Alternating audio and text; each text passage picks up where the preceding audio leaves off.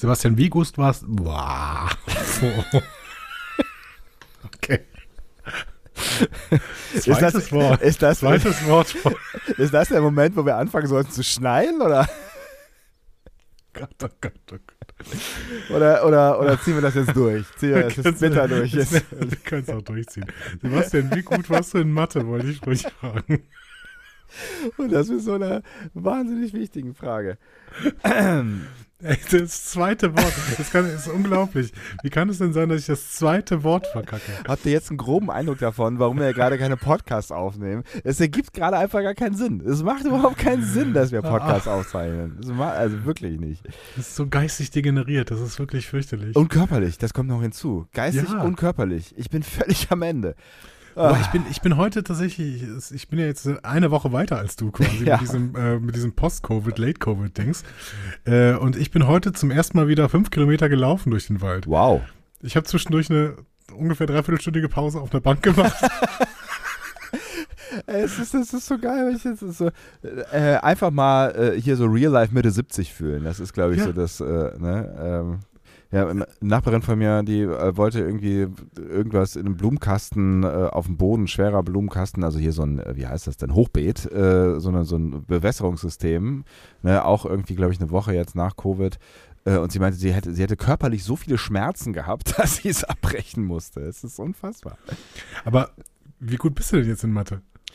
Ähm, das sind- ist eine andere Frage, als die, die du mir eben gestellt hast. Jetzt musst du dir überlegen, welche möchtest du jetzt beantwortet wissen. Ähm, beide. Die eben habe ich schon wieder vergessen.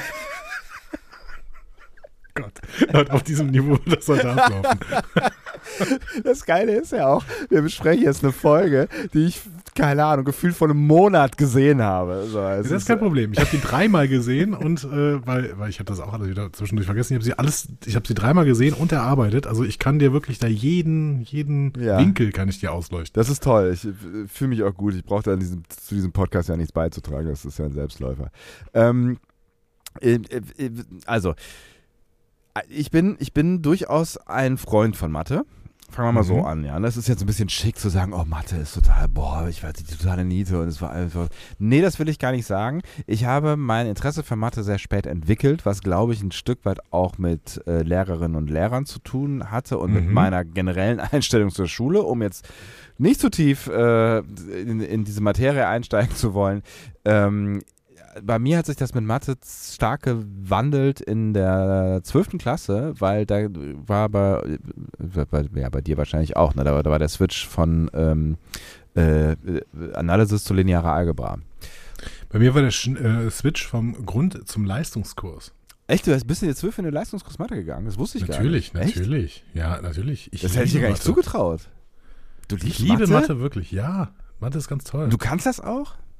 Ich habe den Leistungskurs wirklich gut abgeschlossen. Ich hatte, zwischenzeitlich hatte ich da mal ein richtiges Tief irgendwann. Ja. Also auch so in Richtung äh, notentechnisch 4 oder sowas, weil ich mich wirklich überhaupt nicht mehr in der Schule irgendwie engagiert habe. Aber zum Abi hin habe ich dann nochmal kurz einen Hoch gehabt, weil ich mir äh, auch einen äh, familiär verbandelten, sehr, sehr guten Nachhilfelehrer gesorgt, besorgt habe. Und ähm, dann habe ich tatsächlich, ich glaube, ich habe die, Ah, ich die weiß 1 wen. Plus geschrieben. Ich glaube, ich habe die 1 Plus geschrieben, die, die Mathe-LK-Klausur, weil mir es auch wirklich Spaß gemacht hat. Ich finde, Mathe ist so schön für faule Menschen. Man muss es nur verstehen und dann ist es egal. Man muss es nur verstehen. Ja, ich finde, ich finde Mathe ist auch ein Fleißfach. Ne? Es gibt ja so Leute, die sagen Nein. irgendwie doch schon. Ich finde, es gibt, ne, also es gibt ja Leute, die sagen, ich habe kein Talent für Mathe. Das ist Quatsch. Also ich finde, äh, also ich glaube, es gibt Leute, die können, die blicken das schneller, keine Frage. Ja, es gibt Leute, die, äh, ich habe, ich habe äh, Übungszettel äh, gemacht im, in der, in der äh, Uni hinterher mit einem E-Techniker und bei, bei dem Übungszettel habe ich nicht mal die Überschrift verstanden. So, ähm, ne? also es gibt Leute, die blicken das schneller und der hat das so runtergerechnet. Die blicken das schneller äh, und die blicken es weniger. Aber ich glaube, du kannst ein gewisses Amount of Mathe kannst du immer lernen und es hat immer mit Fleiß zu tun.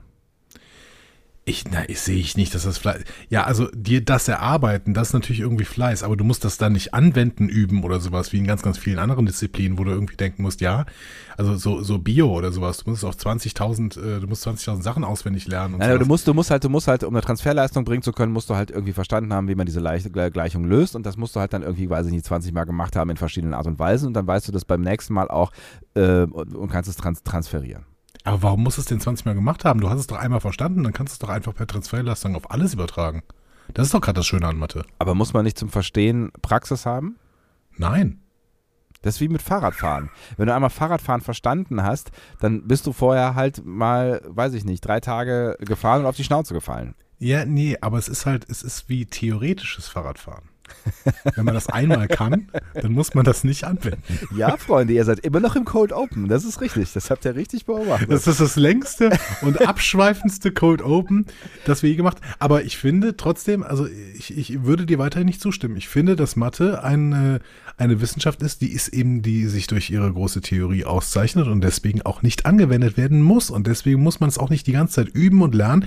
Deswegen ist es mir so sympathisch. Man muss es nur checken und dann ähm, man muss ja auch nur einen Lösungsweg checken. Die, äh, zum Beispiel, die äh, Lehrerin, die, ich da in der Oberstufe hatte, die Ja. wollte mir immer beibringen, Wer- dass wer- ich die PQ-Formel anwenden muss. Wer war's? Also, aber gib mal. Die ist äh, mittlerweile, mittlerweile leider verstorben. Das ist, war Frau äh, W. ah, ja. Mhm.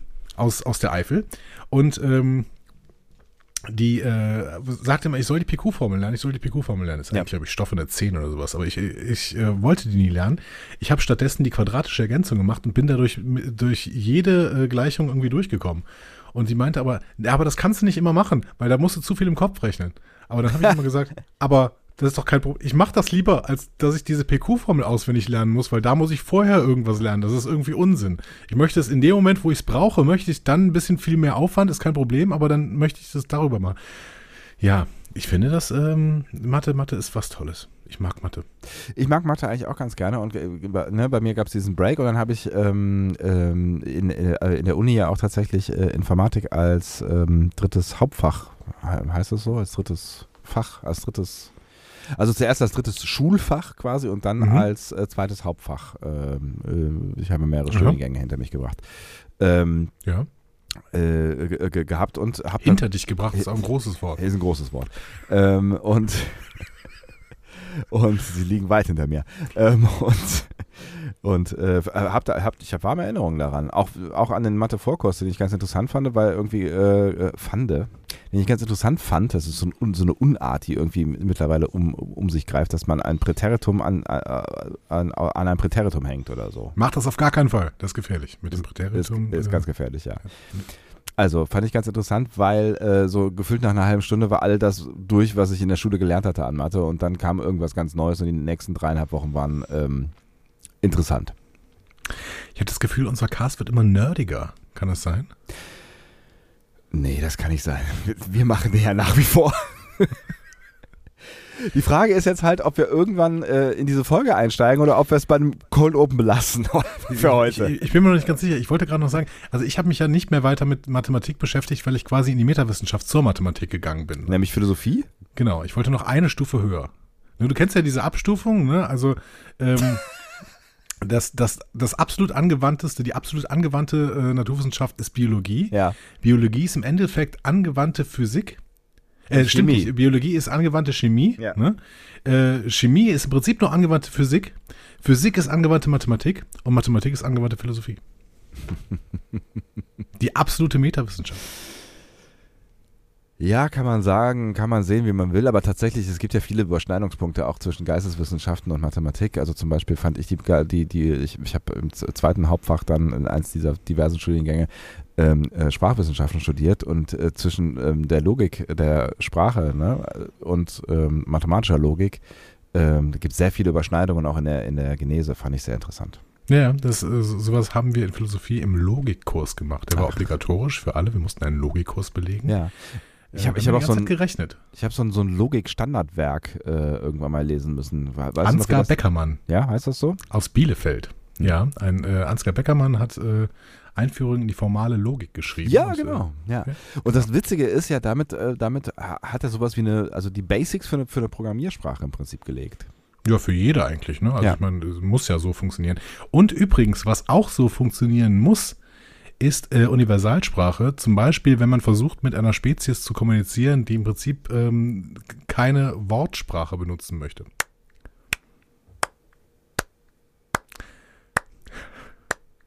Slow Clap. Können wir jetzt ins Intro gehen? Ich bin wirklich begeistert, dass du diesen Bogen gedreht bekommen hast. Also wirklich. Nicht so also, schlecht, ja, oder? äh, wenn ich einen Hut hätte, ich würde ihn ziehen. Ihr hört einen Discovery Panel Podcast. Discovery Panel. Discover Star Trek.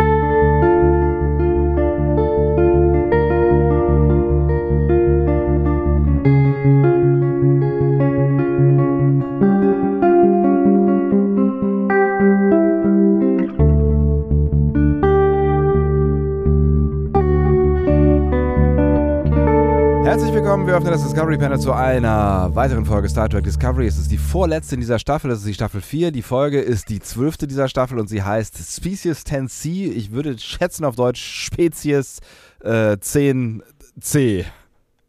Ich glaube schon. Ehrlich gesagt habe ich es nicht rausgesucht. Verdammt. Ähm, ich, ich meine aber ja. Heißen die eigentlich 10C auf Deutsch tatsächlich oder heißen die auch 10C? Ähm, ich habe es auf Deutsch nicht geguckt. Alles klar. Mir leid. Aber wir können euch das fragen. Heißen die das äh, eigentlich 10C? Also wie äh, die Parallelklasse von früher? Warst du in der A? Ich war in der A, ja, natürlich war ich in der Warum sprech, A. ich war auch in der A. Ja, klar. Warum sprechen wir heute eigentlich so viel über Schule? Ich habe keine Ahnung. Vielleicht, weil du Lehrer bist? Oder weil wir immer Lehrer nee. werden? Nee, nee, wegen Mathe, glaube ich. Ja, das könnte sein. Auf dem Panel heute übrigens. Andreas Dom. Und Sebastian Sonntag, ja, uns gibt's noch. Es äh, sind Verschleißspuren immer noch erkennbar, ihr habt's gemerkt. Äh, wir bemühen uns aber nach bestem Wissen und Gewissen oder nach besten Fähigkeiten äh, irgendwie äh, nachzukommen, was diese ganzen äh, Podcasts angeht, die sich jetzt bevor uns aufgestaut haben. Äh, deswegen reden wir ja auch diese Woche nicht über die Discovery-Folge, die eigentlich aktuell wäre, sondern die davor. Aber wir kommen auch noch zu der wirklich aktuellen äh, Star Trek Discovery-Folge. Es wird passieren und damit sind wir ja auch schon mitten im Finale. Also Ja. am Ende des Finales eigentlich. Im wir, holen, ne? wir holen alles nach und wir mischen nichts. Die äh, Folge, die wir heute besprechen, heißt übrigens auf Deutsch Spe Spezies 10c. Guck dir das mal an. Ne? Das ist halt, äh, prophetische Fähigkeiten, würde ich sagen. Das äh, kann man so sagen, auf jeden Fall.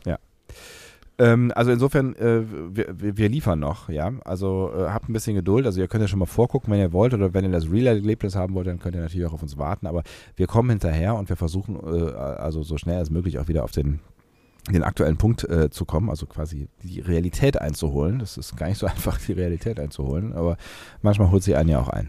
Ja, es ist genau, es ist auch gar nicht äh, so vielversprechend, die Realität zurzeit einzuholen.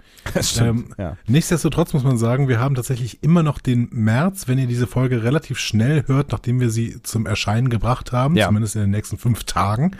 Äh, Und in diesem März könnt ihr weiterhin euch quasi ja, daran beteiligen, dass äh, wir irgendwie versuchen, auf Realpolitik zu reagieren, nämlich irgendwie versuchen, ähm, die Menschenrecht, ähm, Menschen, ja, humanitäre Situation, so, rum- so rumdrücken wir es am besten aus, die Ja. humanitäre Situation in der Ukraine zumindest in minimalem Teil positiv zu beeinflussen, indem wir äh, Spenden sammeln für Rasom für Ukraine. Äh, das ist noch offen bis zum 31.03. Genau, und ihr macht das auch noch weiter, ihr spendet noch fleißig weiter und äh, zum Teil auch äh, horrende Summen. Also, äh, vielen Dank äh, dafür. Wir werden dann natürlich nochmal, wenn wir dann, äh, wir haben ja schon ein, einmal ähm, äh, zweieinhalbtausend US-Dollar in diesem Fall äh, überweisen dürfen. Ähm, was, was ich schon grandios finde und es kommt noch immer mehr nach. Wir werden natürlich dann äh, nach dem 31. die große Abrechnung machen und euch nochmal sagen, was insgesamt zusammengekommen ist und was wir ähm, dann letztendlich alles an Geld rüberschieben konnten. Aber es, es, äh, es freut mich sehr und ähm, ja, es ist zumindest so ein bisschen so ein bisschen was, was man aus dieser äh, doch eher hilflosen Perspektive ähm, tun kann. Ähm, ja, nicht gegen diesen Krieg in Europa, aber zumindest für die Menschen, die darunter leiden. Ein kleiner Tropfen auf den heißen Stein, aber auch steter Tropfen höhlt den Stein. Keine Ahnung, welches äh, Sprichwort euch jetzt an dieser Stelle besser gefällt. Ähm, ja. Äh, nicht vergessen, aber ein Stück zur Seite geschoben, äh, wenn wir jetzt diese Folge sprechen, würde ich sagen. Äh, so machen wir das, ne? In unserer gewohnten Es- Eskapismus-Manier ähm, ver versuchen wir uns jetzt mal voll und ganz dem äh, Star Trek zu widmen und ähm, dieser jetzt nun vorletzten Folge ähm, der vierten Staffel, was irgendwie dann auch wieder doch recht schnell ging, ne? Man, man wartet so lange darauf und ähm, ja, jetzt schwupps ist schon wieder vorbei. Ich meine, Ja. äh, es ist gefühlt ist nicht viel passiert. Gefühlt ist aber auch super viel passiert. Das ist irgendwie Ja. beides. Genau, wir werden dann nächste Woche oder, ähm, also auf jeden Fall nächste Woche, weiß ich nicht genau, also bei der Besprechung des äh, Staffelfinales Ja. werden wir da wahrscheinlich nochmal ein bisschen Revue passieren lassen, beziehungsweise vielleicht irgendwann auch nochmal einen Staffelrückblick machen, wer weiß. Ähm, und uns dann darüber unterhalten, warum diese Staffel uns eigentlich so schnell vorkam. Mhm. Ich bin mal gespannt. Ich auch. Also ich, äh, ja, auf jeden Fall freue ich mich darauf, dann, dann irgendwie nochmal drauf zu gucken, weil es ist, ähm, ja, keine Ahnung, ne? Also ich will jetzt noch gar nicht in die Analyse gehen, aber irgendwie ist es schon wunderlich, weil jedes Mal sagen wir, hey, es passiert so viel in den Folgen und es ist eigentlich so dicht, was da alles erzählt wird, ne? Und auf der anderen Seite geht es dann, also geht dann doch schnell vorbei, was eigentlich ein Zeichen dafür ist, dass nicht viel passiert. Aber das ist. Äh, ja. ja, oder was anderes. Wir werden, wir werden darüber reden. Jetzt reden wir aber noch nicht mal über die äh, Folge Species 10C, sondern ja. wir reden noch mal kurz über die Folge Rosetta. Dafür habe ich mich ein bisschen Feedback rausgesucht. Oh, das ist schön. Das äh, ist die letzte Folge gewesen. Ich muss mich gerade noch mal ganz kurz äh, hier äh, zurückerinnern was da feedbackmäßig passiert ist, aber äh, fang, Ich kann erstmal nochmal sagen, was in der Folge passiert ist. Ne? Die sind auf diesen Planeten geflogen, haben sich dann äh, diese Pheromone angeguckt und haben gemerkt, oh, oh. also nicht äh, Pheromone, sondern Kohlenwasserstoffe und haben gemerkt, oh, äh, damit kann man kommunizieren. Genau, das ist passiert und ähm, es, es, gab so ein bisschen Diskussion darüber, ob das eine gute Idee ist oder nicht, äh, dass man auf diesen Planeten fliegt, äh, aber offensichtlich haben sie damit ähm, so ist ja das Konklusio der, äh, der, der, Folge, das ja relativ wichtig wird jetzt in dieser aktuellen Folge. Mhm. Offensichtlich haben sie damit eine Art und Weise gefunden, ähm, wie man zumindest basal irgendwie kommunizieren kann, also irgendwas kommunizieren kann. Wir hatten so ein paar kleine Nebenschauplätze, ähm, die vor allen Dingen im Feedback dann aufgegangen sind. Äh, zum Beispiel die Frage, ob Jet Reno Raktagino kennen darf. Ah, ja, richtig.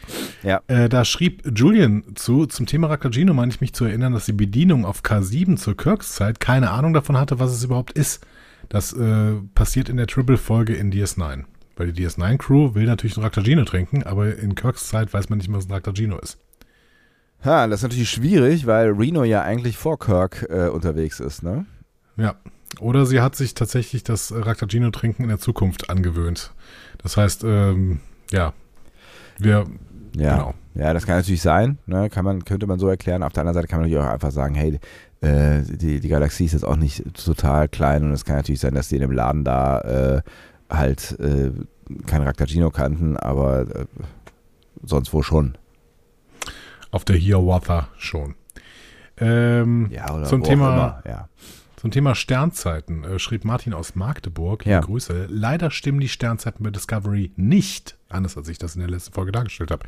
Die erste Angabe in der Serie stimmte, denn Michael Burnham kam tatsächlich 3188 in der Zukunft an, aber seitdem sind zwei Jahre vergangen, allein schon, weil die Discovery erst ein Jahr später eintrifft. Auch laut Memory Alpha befinden wir uns inzwischen im Jahr 3190. Hm. Die dritte Stelle in der Sternzeit müsste deswegen eine 7 und keine 5 sein.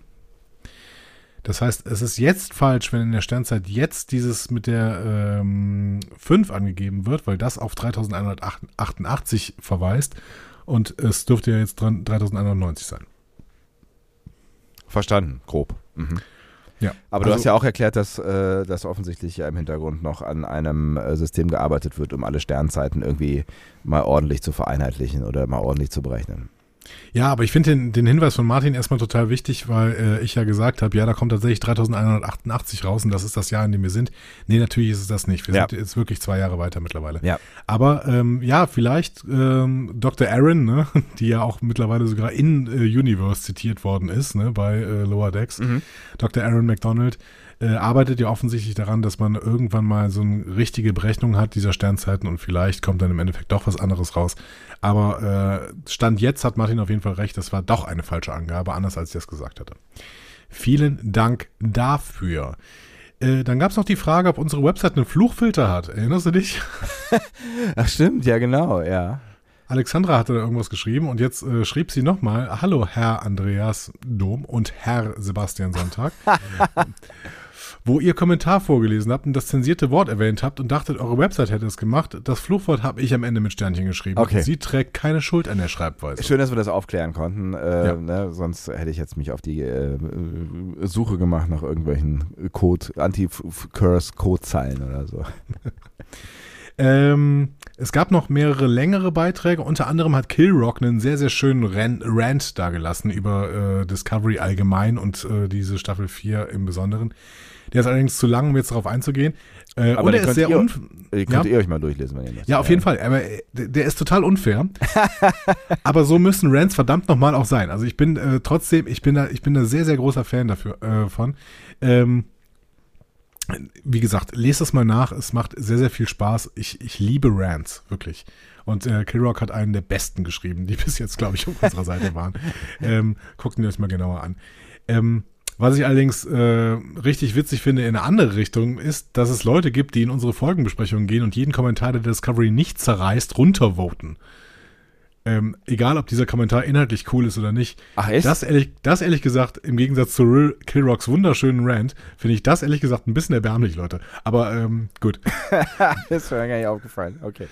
Wer, wer äh, nichts zu tun hat, der geht halt in ein Forum und votet Kommentare runter. Viel Spaß dabei. Ich, da, also ich wusste, dass diese Funktion existiert, aber ich habe gedacht, die ignorieren alle. Aber naja, gut. Nee, die wird nicht ignoriert tatsächlich. Ja? Also es gibt, äh, gibt immer so ein paar Votings für diese Kommentare. Ähm, Eric S. oder Erik S. hat sich Gedanken zum Begriff Xenoanthropologie gemacht. Er wäre nicht der Einzige, aber er war äh, einer, der, den, der sich ein paar mehr Gedanken gemacht hatte. Ähm, wie ich mir vorstelle, warum der Begriff Xenoanthropologie in Trek Sinn machen könnte. Die meisten intelligenten Lebensformen, die in Trek auftaucht, sind ja humanoid.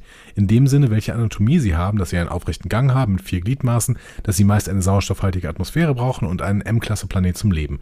Dass sie Schallwellen und Sprache benutzen zu kommunizieren etc.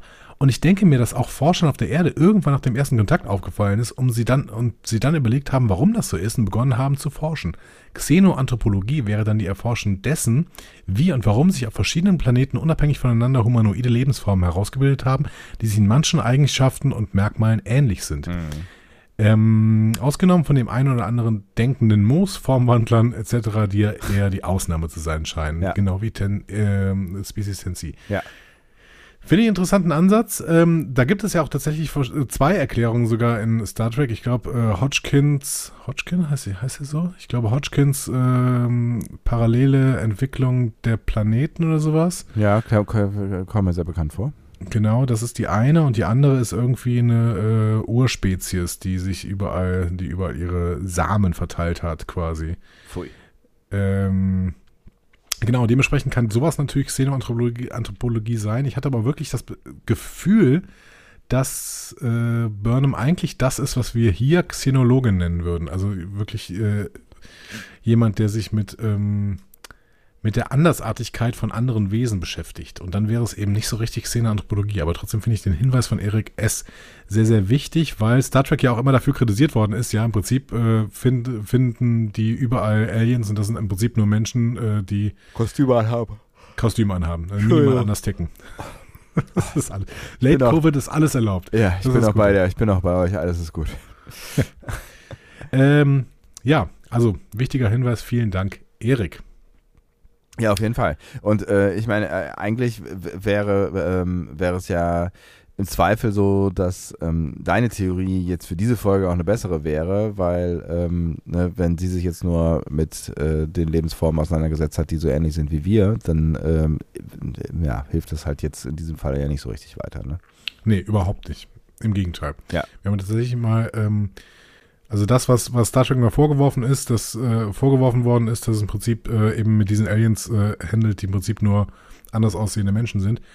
Das ist mal diesmal definitiv nicht der Fall. Ja. So kann Aber man schon mal festhalten. Es hat ja auch eine, ich meine, es ist ja auch keine, man braucht es eigentlich gar nicht zu sagen, aber es ist natürlich auch klar, dass es daran liegt, dass äh, einfach die damals keine Kohle hatten und auch, äh, ne, auch heute immer noch Fernsehen teuer ist, so, ne, oder Serien äh, teuer sind Mhm. und so ein Kram und dann, dann nimmt man halt irgendwie einfache Mittel, um Menschen zu verändern und dann reichen halt auch mal so drei Striche auf der Nase und schon ein bisschen Bajorana, ne?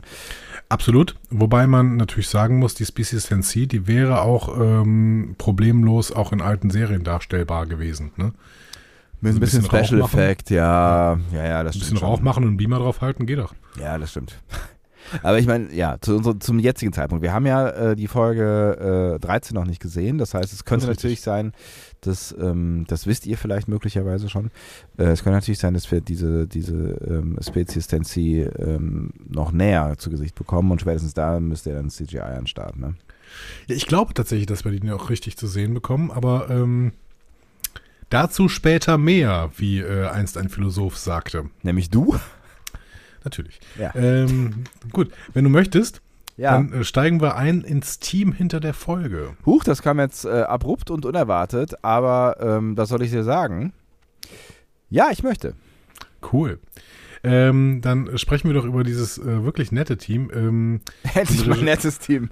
den, den Regisseur kennst du sehr, sehr gut und äh, den Autor, darüber habe ich ja auch schon was erzählt. Deswegen, ähm, dieser Autor ist so ein bisschen mein Lieblingsautor. Er macht allerdings erst seine zweite äh, Episode. Ja, Es ist wunderlich, dass es dein Lieblingsautor ist, aber naja, gut. Ja. Erinnerst du dich an Kyle Jarrow? Ach, das mit den Namen, weißt du, das ist ja das Problem. Ich gebe dir ein paar Hinweise. Ja. Äh, der Mann ist zwar Au- Autor, aber auch Rockmusiker. Erinnerst du dich? Na, so richtig. Klingelt noch nichts. Ja. Also der hat auf jeden Fall die ähm, Episode The Examples geschrieben, die ich vielleicht äh, mittlerweile ähm, als meine fast Lieblingsepisode von Star Trek Discovery überhaupt bezeichnen würde. Äh, das ist die Folge mit Michael Grey Eyes auf dieser äh, Asteroidenkette. Ne? Ja.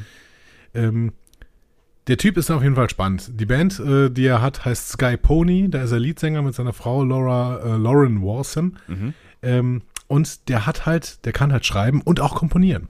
Und das, damit ist er relativ erfolgreich. Ich habe dir das damals erzählt. Der hat das äh, SpongeBob-Musical zum Beispiel geschrieben. Ah, ja, jetzt erinnere ich mich. Darüber haben wir geredet, ja.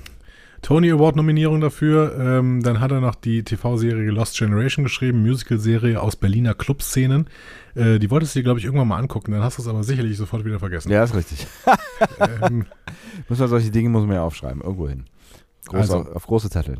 Lost Generation und anschließend war er dann Showrunner und Headwriter für die Militärserie Valor und äh, bei Star Trek Discovery ist er wie alle anderen auch Co-Executive Producer. Ja, natürlich. Wie jeder eigentlich, ja. ähm, ich sag jetzt schon mal, ich würde mir wünschen, dass Kyle Jarrow dem äh, Produktionsteam erhalten bleibt. Ich habe ein gutes Gefühl bei dem Typen. Mhm. Na, wer weiß. Er, Ähm. er hört ja, vielleicht hat er einfach wenig Zeit. Er hat ja nicht so viel gemacht, ne? Maybe. Also zwei Episoden ist schon mal nicht so äh, wenig Ja, irgendwie in der Ja, 14. ja, ja, ja, nee, 13 Folgen Staffel. Ähm, wer allerdings mehr gemacht hat, ist der Regisseur, nämlich Olatunde Osunsanmi. Chef des Regie-Teams. Ähm, wir haben unglaublich oft schon über ihn gesprochen. Er macht jetzt offensichtlich immer die ersten beiden und die letzten beiden Folgen einer Staffel. To be safe. Ja. To be safe. Ja. Um, um äh, quasi die Qualität zu gewährleisten. Ja, ist interessant. Ähm, Ende der zweiten Staffel hat er damit angefangen mit Such Sweet Sorrow 1 und 2 und ähm, in der letzten Staffel hat er äh, die ersten beiden, die letzten beiden gemacht und hier auch wieder Kobayashi Maru äh, und Anomaly äh, oder Anomaly, Ja. die ersten beiden Folgen und jetzt äh, macht er wieder die letzten beiden. Genau. Hat damit eigentlich Jonathan Frakes nur eine Folge gemacht in dieser Staffel? Ich glaube, der hat gar keine gemacht in dieser Staffel, wenn ich mich äh, richtig erinnere. Nee, eine hat der doch, oder? Ich meine nicht. Ich meine, in der vierten Staffel war er zum ersten Mal nicht dabei und das hatte irgendwie damit zu tun, dass Covid oder sowas. Das, da hat er auch was zu gesagt. Also der ist nicht irgendwie aus, der, aus dem Produktionsteam raus. Warte, müssen wir jetzt mal nachgucken. Ich meine, der hat keine gemacht. Du kannst das in der Zeit recherchieren. Ähm, wobei, ich würde jetzt die Jonathan Folge reinstarten. Frakes. Äh, Stormy Weather. Sechste, hat Stormy Weather gemacht? sechste Episode. Ah, du hast völlig recht. Ich habe Jonathan Frakes falsch was unterstellt. Was hat denn Jonathan Frakes? Hat er denn, hat er Picard nicht gemacht in der zweiten Staffel? Das kann sein. Das kann sein, das weiß ich nicht. Das kann sein, dass er in der zweiten Staffel nicht Picard gemacht hat. Ähm, okay. Aber Strange New Worlds ist auf jeden Fall wieder dabei. Ähm, aber jetzt, äh, ja, vierte Staffel. Ja, habe ich äh, vergessen. er Das macht gar nichts. Dafür hast du ja mich und mein äh, äh, brandgenaues Gehirn. Brand, genau, genau. Der Brand war aber in der dritten Staffel, wenn du dich richtig erinnerst. Äh, die Szene, die erste Szene.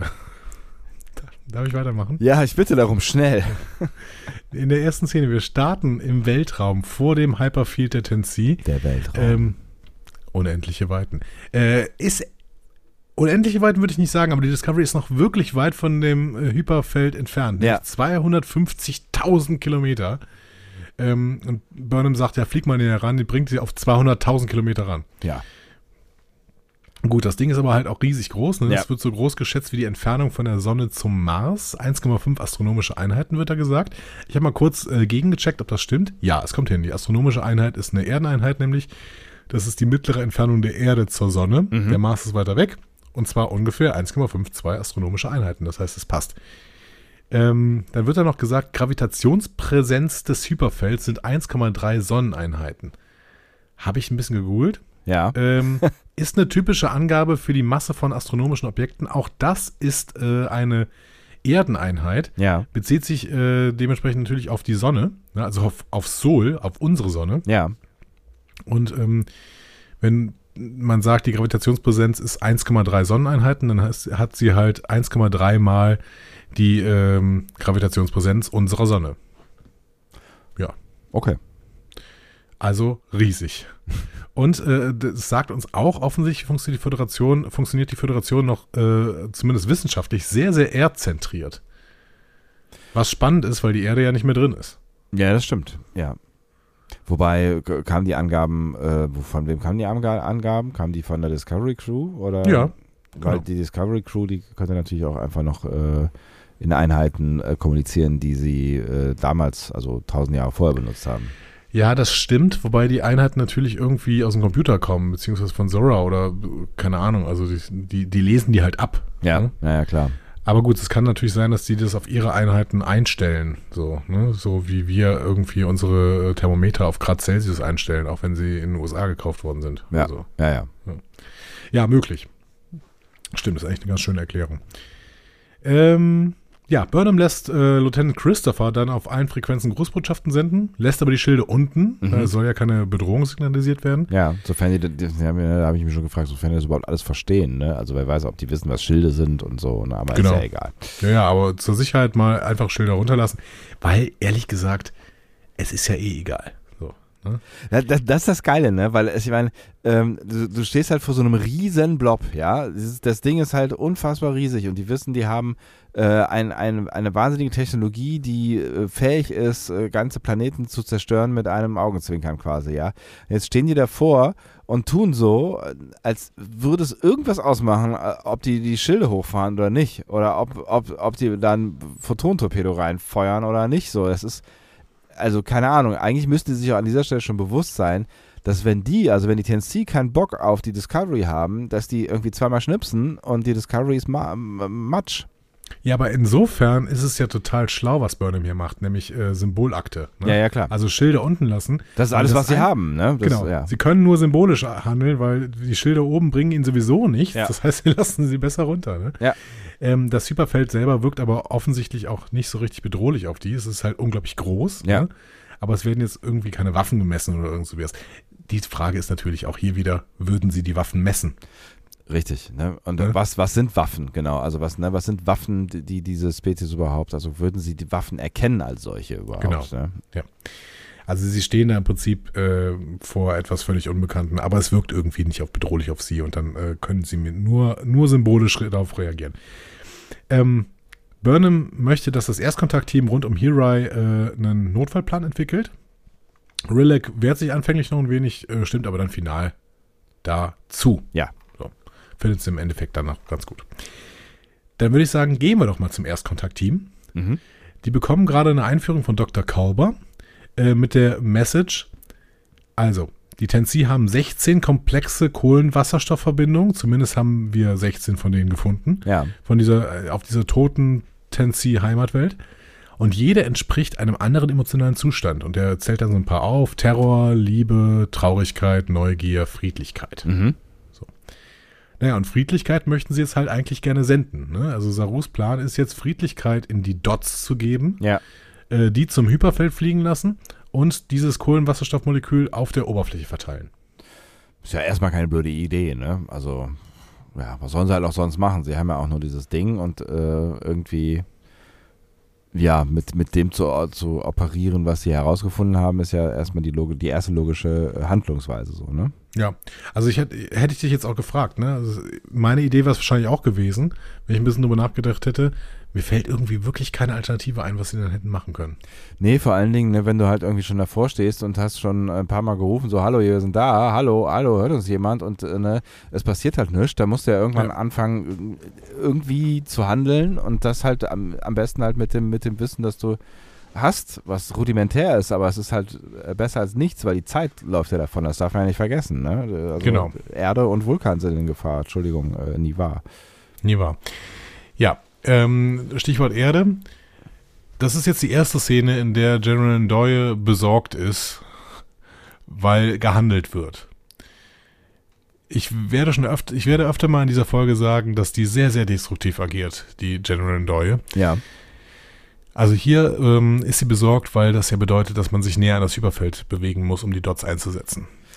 Ja, ja, genau. Also, also ich, das ist halt so der, so der Punkt irgendwie, wo ich irgendwie denke, hast du nicht verstanden, was diese Mission ist und hast du nicht verstanden, dass es eine Selbstmordmission, also am, im Worst Case ist, ja? Also, dass es halt äh, eine totale Auslieferung ist, eine totale Auslieferung der Situation. Es gibt nichts, was du an dieser Stelle kontrollieren kannst, so, ne? Und sie Genau. tut die ganze Zeit so, als würden sie Kontrolle aufgeben.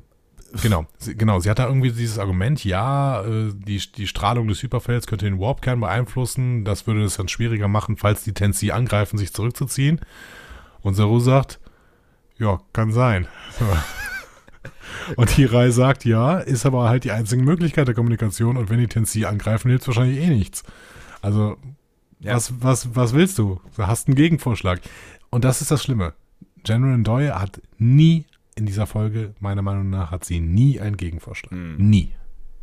Ja, ist ein bisschen dünn am Ende, ne? Also es ist wirklich, ähm, ja, sie ist so ein bisschen so der, der, der Moppernde im Hintergrund, ähm, der immer irgendwie so den, den, den, den Stock zwischen die Speichen haut. Ja, genau. Aber halt nie irgendwie konstruktiv. Das ist, ja, gut. Stock zwischen die Speichen ist tatsächlich nicht konstruktiv. Das, äh, ja. Ja, genau, also ne, es bleibt ja auch nicht nur beim, ich stehe in der Ecke und mache schlechte Stimmung, sondern sie, sie äh, agiert ja auch noch äh, aktiv, äh, Genau. äh, manipulativ. Gut. Also, dieser Plan, gesagt, getan. Stamets und Adira lassen die Dots losfliegen. Ähm, da meldet sich dann, äh, beziehungsweise, wir könnten vielleicht gerade noch sagen, ähm, wir sehen da zum ersten Mal, dass Stamets Labor so eine große Luftschleuse in der Decke hat. Ne? Äh, stimmt, Wo, ja, ja, die, genau. wo die Dots rausfliegen können. Ja, äh, hat man vielleicht auch sich jetzt äh, eben kurz überlegt für diese Folge, könnte ich mir vorstellen. Also ob das jetzt der Maschinenraum ist, er wird jetzt hier öfter Engineering genannt. Äh, offensichtlich haben sie jetzt den Traum von Engineering komplett aufgegeben und das ist jetzt wirklich der Maschinenraum, dieses Stamets Labor. Ähm, das heißt aber, dass dieser Maschinenraum auf jeden Fall an der Außenwand ist. Stimmt, ja. Zwangsläufig, genau. Ja, und äh, kurz als sie die Dots losgeschickt haben, meldet sich dann Zora und sagt, mal, irgendwas ist, irgendwas ist komisch. ich weiß nicht was, aber irgendwas ist seltsam. Ja. Und zwar äh, seit, seit ein paar Stunden schon irgendwie. Ja, und, Und dann meldest du dich erst jetzt? Adira und Stamets schicken sie dann zu äh, Culber in Therapie erstmal. So. Was sollen sie auch machen? Was soll sie auch machen, genau. Ja. Auf die Reaktion, irgendwas ist komisch. Ja, gut. M- Müssen wir herausfinden, was, oder, Zora? Hm? ja. Wir gehen dann auf Books Schiff. Ähm, Reno ist ja da, die ist ja jetzt äh, da gefangen, findet es sehr langweilig, entführt zu sein. Taka korrigiert sie und sagt, vorübergehend festgehalten, Ja. nicht entführt, ne? Und sie sagt nur Potato, Potato. Ja, Ja, Ähm, es, ist, es, ist, es ist ein richtiger, also es ist auf, auf vielen Ebenen ein Gewinn, wie wir ja später noch merken würden, werden, dass dieser, dass sie da ist, aber äh, ähm, äh, ich finde, das ist eine von vielen sehr äh, amüsanten Szenen, also gerade auch die Energie zwischen, zwischen ihr und Taka, wobei sie ja nicht so häufig dann aneinander geraten, ne, aber das ist Mhm. äh, ja. Und es ist in zwei Richtungen spannend, weil du hier an der Stelle auch merkst, dass Taka eigentlich überhaupt gar keinen Bock darauf hat, dass äh, sie da ist, klar, und vor allen Dingen auch keinen Bock darauf hat, irgendwie Gefangene zu haben oder sowas. Ne? Also dieses Gefühl von, ich habe irgendwen, halte hier irgendwen gefangen, findet er, glaube ich, auch scheiße. Ja, findet er, wobei ich ihm da jetzt keine große moralische, äh, ja, moralische Haltung unterstellen würde. Es, äh, es ist ihm, glaube ich, da einfach an dieser Stelle lästig. Ja, genau, ja, ja, vielleicht. Nein, klar, also moralische Bedenken würde, also ja, weiß ich gar nicht so genau. Vielleicht schon, also vielleicht ist es schon irgendwie so ein Ding, was, was, was ihn, was ihn äh, irgendwie nervt oder was, was, was er, was er blöd findet, dass er das tun musste. Aber es geht natürlich immer darum, dass, ähm, dass es ein höheres Ziel gibt und äh, dass gegen das halt alles andere abfällt, so, ne? Ja, ja, stimmt. Du, vielleicht hast du auch recht und das ist, ähm, vielleicht habe ich das gerade was Falsches unterstellt. Vielleicht hat er diese moralischen Überlegungen, aber in seinem System ist halt das, was er ansonsten so macht, äh, moralisch definitiv nicht falsch. Genau, und es ist und es ist halt alles andere ist halt wichtiger. Es ist jetzt nicht so wichtig, also ich glaube, er geht auch schwer davon aus, dass er einfach äh, ähm, Reno dann schnell zurücksetzt, beamt, was auch immer, bevor er seinen Plan, also er möchte ihr nichts Böses, äh, das glaube ich schon. Mhm. Maybe. Wobei in seinem System halt auch der völlige Untergang von aller, allem mit roten Planeten gerade drin ist. Ja, das Naja, stimmt. gut. ja. Ähm, Ndoye hat Taka und Book jetzt alle Infos über die Tensi rübergeschickt. Book überlegt noch, wie er damit umgehen soll. Aber Tarkas Interpretation ist jetzt schon klar und sie ist schlecht möglich. Ne? Er sagt dann irgendwie, ja, wenn die Tennessee wissen, wie es ist, eine Welt zu verlieren und sie trotzdem die DMA geschaffen haben, dann müssen sie böse sein. Hm. Ist natürlich ein Schluss, den man ziehen kann. Ja, es ist die schlechtmöglichste äh, Interpretation für die Tennessee. Ja, ne? ja. Aber es ist ein Schluss, den man ziehen kann, ja. Ähm, auf der anderen Seite müsste er sich vielleicht mal selber hinterfragen, äh, der weiß auch, wie es ist, alles zu verlieren und nimmt es trotzdem in Kauf. Also ist er dann auch böse eigentlich? Ja. Ne? Ja, ja. Final. Gut. Der Plan ist jetzt mit der Discovery ins Hyperfeld äh, zu fliegen und sich dann abzusetzen, um die DMA-Stromquelle zu kappen. Und äh, dafür haben sie 15 Stunden Zeit, sonst sind nämlich Erde und Niva kaputt. Endlich verstehe ich jetzt wieder, was sie tun. Ich war ja ein bisschen lost in der, in den wahrscheinlich letzten zwei Folgen, weil ich nicht mehr so ganz gecheckt habe, was eigentlich ihre Mission ist. Aber jetzt habe ich endlich verstanden, dass ähm, na, sie haben ja gesagt, dass, dass, das, dass die Energiequelle auf der anderen Seite des, äh, Mhm. also der, der Galactic Barrier ist. Jetzt habe ich gerafft, dass die Energiequelle nicht nur auf der anderen Seite der Galactic Barrier ist, sondern halt auch in diesem Hyperfeld und ähm, dass die deswegen da rein wollen. Das habe ich irgendwie nicht, das habe ich nicht verstanden. Das hatte ich schon verstanden. Ich weiß nur, ich wusste nur immer noch nicht, was ihr, was ihr Plan eigentlich ist, wenn sie da drin sind, weil ich meine, das ist ja auch gar nicht mal so einfach, irgendwie mit so Hochtechnologie dann auf jeden Fall zu dealen. Ja, mal abgesehen davon, dass sie genau, ne, dass sie dann halt irgendwie, wenn sie irgendwas zerstören wollen, irgendwo und in einem Ding, was so riesig ist, dass sie auch erstmal finden und dann unbemerkte agieren müssen und so. Aber das sind ja, ja gut, das sind alles keine Überlegungen, die wir jetzt hier, da müssen die sich Gedanken drüber machen. Reno fragt auf jeden Fall nach schwarzem Lakritz und Book gibt es ja auch. Ähm, ich weiß nicht, wer in diesem neuerlichen Star Trek so ein Ding mit schwarzem Lakritz im Laufen hat. Warum? Bei, bei Lower Decks in der Episode Where Pleasant Fountains Lie Ja, ähm, stürzt Mariner ja mit so einem Shuttle ab und der Replikator gibt dir immer nur schwarzes Lakritz aus. Stimmt, ja. Und Mariner da sagt, ja. das ist das am wenigsten nah auf der Essen, das am meisten nach Gift schmeckt. hm. Ja, also irgendwer hat da, hat da was mit äh, Licorice am Laufen tatsächlich. Ähm, Vielleicht war es ja wieder eine kleine Anspielung. ja, maybe. Sie sehen aber schon, ähm, wir- wir sehen schon, Reno hat irgendein technisches Gerät dabei, äh, wissen aber noch in dem Moment noch nicht so richtig, was das ist. Hm. Und müssen da habe ich auch noch nicht geschnallt, dass es Lakritz da irgendeine Bewandtnis haben könnte. Ich habe Nee. gedacht, das wäre vielleicht wirklich irgendwie Cheese Ich dachte, ich dachte, genau, ich Ja. dachte, die will äh, trollen, tatsächlich. Ja. Ähm, die Discovery nähert sich jetzt im Hyperfield bis auf 1000 Meter. Mhm. Dann lassen sie die Dots die Kohlenwasserstoffe auf die Oberfläche sprühen. Ähm, erst passiert gar nichts. Mhm. Dann fängt die Oberfläche plötzlich an, sich zu kräuseln. Irgendwas nähert sich den Dots, aber sie können nicht äh, mehr zurückgezogen werden. Das Hyperfeld zieht sie rein. Burnham setzt Alarmstufe Rot, befiehlt Detmer mit Maximum Warp aus der Gefahrenzone, kommen, äh, zu, Gefahrenzone zu kommen. Aber auch das ist zu spät. Das Hyperfeld zieht dann auch die Discovery mit rein. Mhm. Wobei ich dann mich gefragt habe, ist, naja gut, ich meine, ne, das ist der Punkt. Ne? Sie wussten, sie wissen dann nicht, wie eine Waffe aussieht und sie wissen dann nicht, was das Ding ist irgendwie, ne? Aber ähm, das ist halt, es ist halt endlich mal Kommunikation quasi, ne? Ja. Zumindest Interaktion, ne? Und Ja. jede Interaktion ist Kommunikation. Das heißt, ja, es ist irgendwie Kommunikation. Wobei ähm, der Erstkontakt ja tatsächlich auf später verschoben wird. Wobei, im Prinzip haben sie ja schon jetzt schon mehrfach gesagt, dass Erstkontakt war. Ne? Auch als die ähm, neue DMA entstanden ist, hatten wir schon von Erstkontakt gesprochen, Stimmt. meine ich. Ne? Ja, ja, ja. Naja. Ja, kein, Ähm, äh, kein schöner Erstkontakt dann, ne? Status ist jetzt auf jeden Fall, das Schiff ist von einer unbekannten Membran umgeben, eine Art Kugel. Ja. Lebenserhaltung funktioniert, aber alle Triebwerke und Verteidigungssysteme sind deaktiviert. Sie befinden sich in einem Sonnensystem mit drei Gasriesen von identischer Masse und Zusammensetzung. Mhm. Ähm, und die Kugel, in der sie eingeschlossen äh, sind, bringt sie zu einem dieser Planeten. Wie Nilsson es ausdrückt, wie ein Käfer im Glas. Ja, schönes Bild.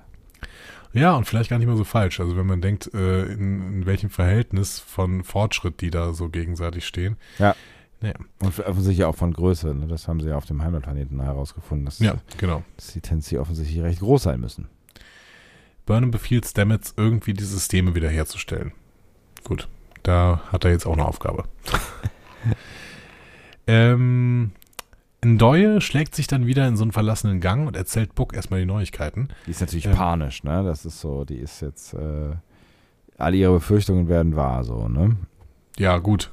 Ja, aber im Prinzip ist das ihr Fortschritt und sie wie, sieht es wieder nicht als positiv an. Ne? Ja. Ähm, Book fragt sie, ob Zora sie schon entdeckt hat. Ne? Und Doyle sagt, ja, nee, eigentlich nicht. Ähm, aber ich bleib mal wachsam. Mal sehen. Book fragt sie übrigens auch noch nach Burnham später.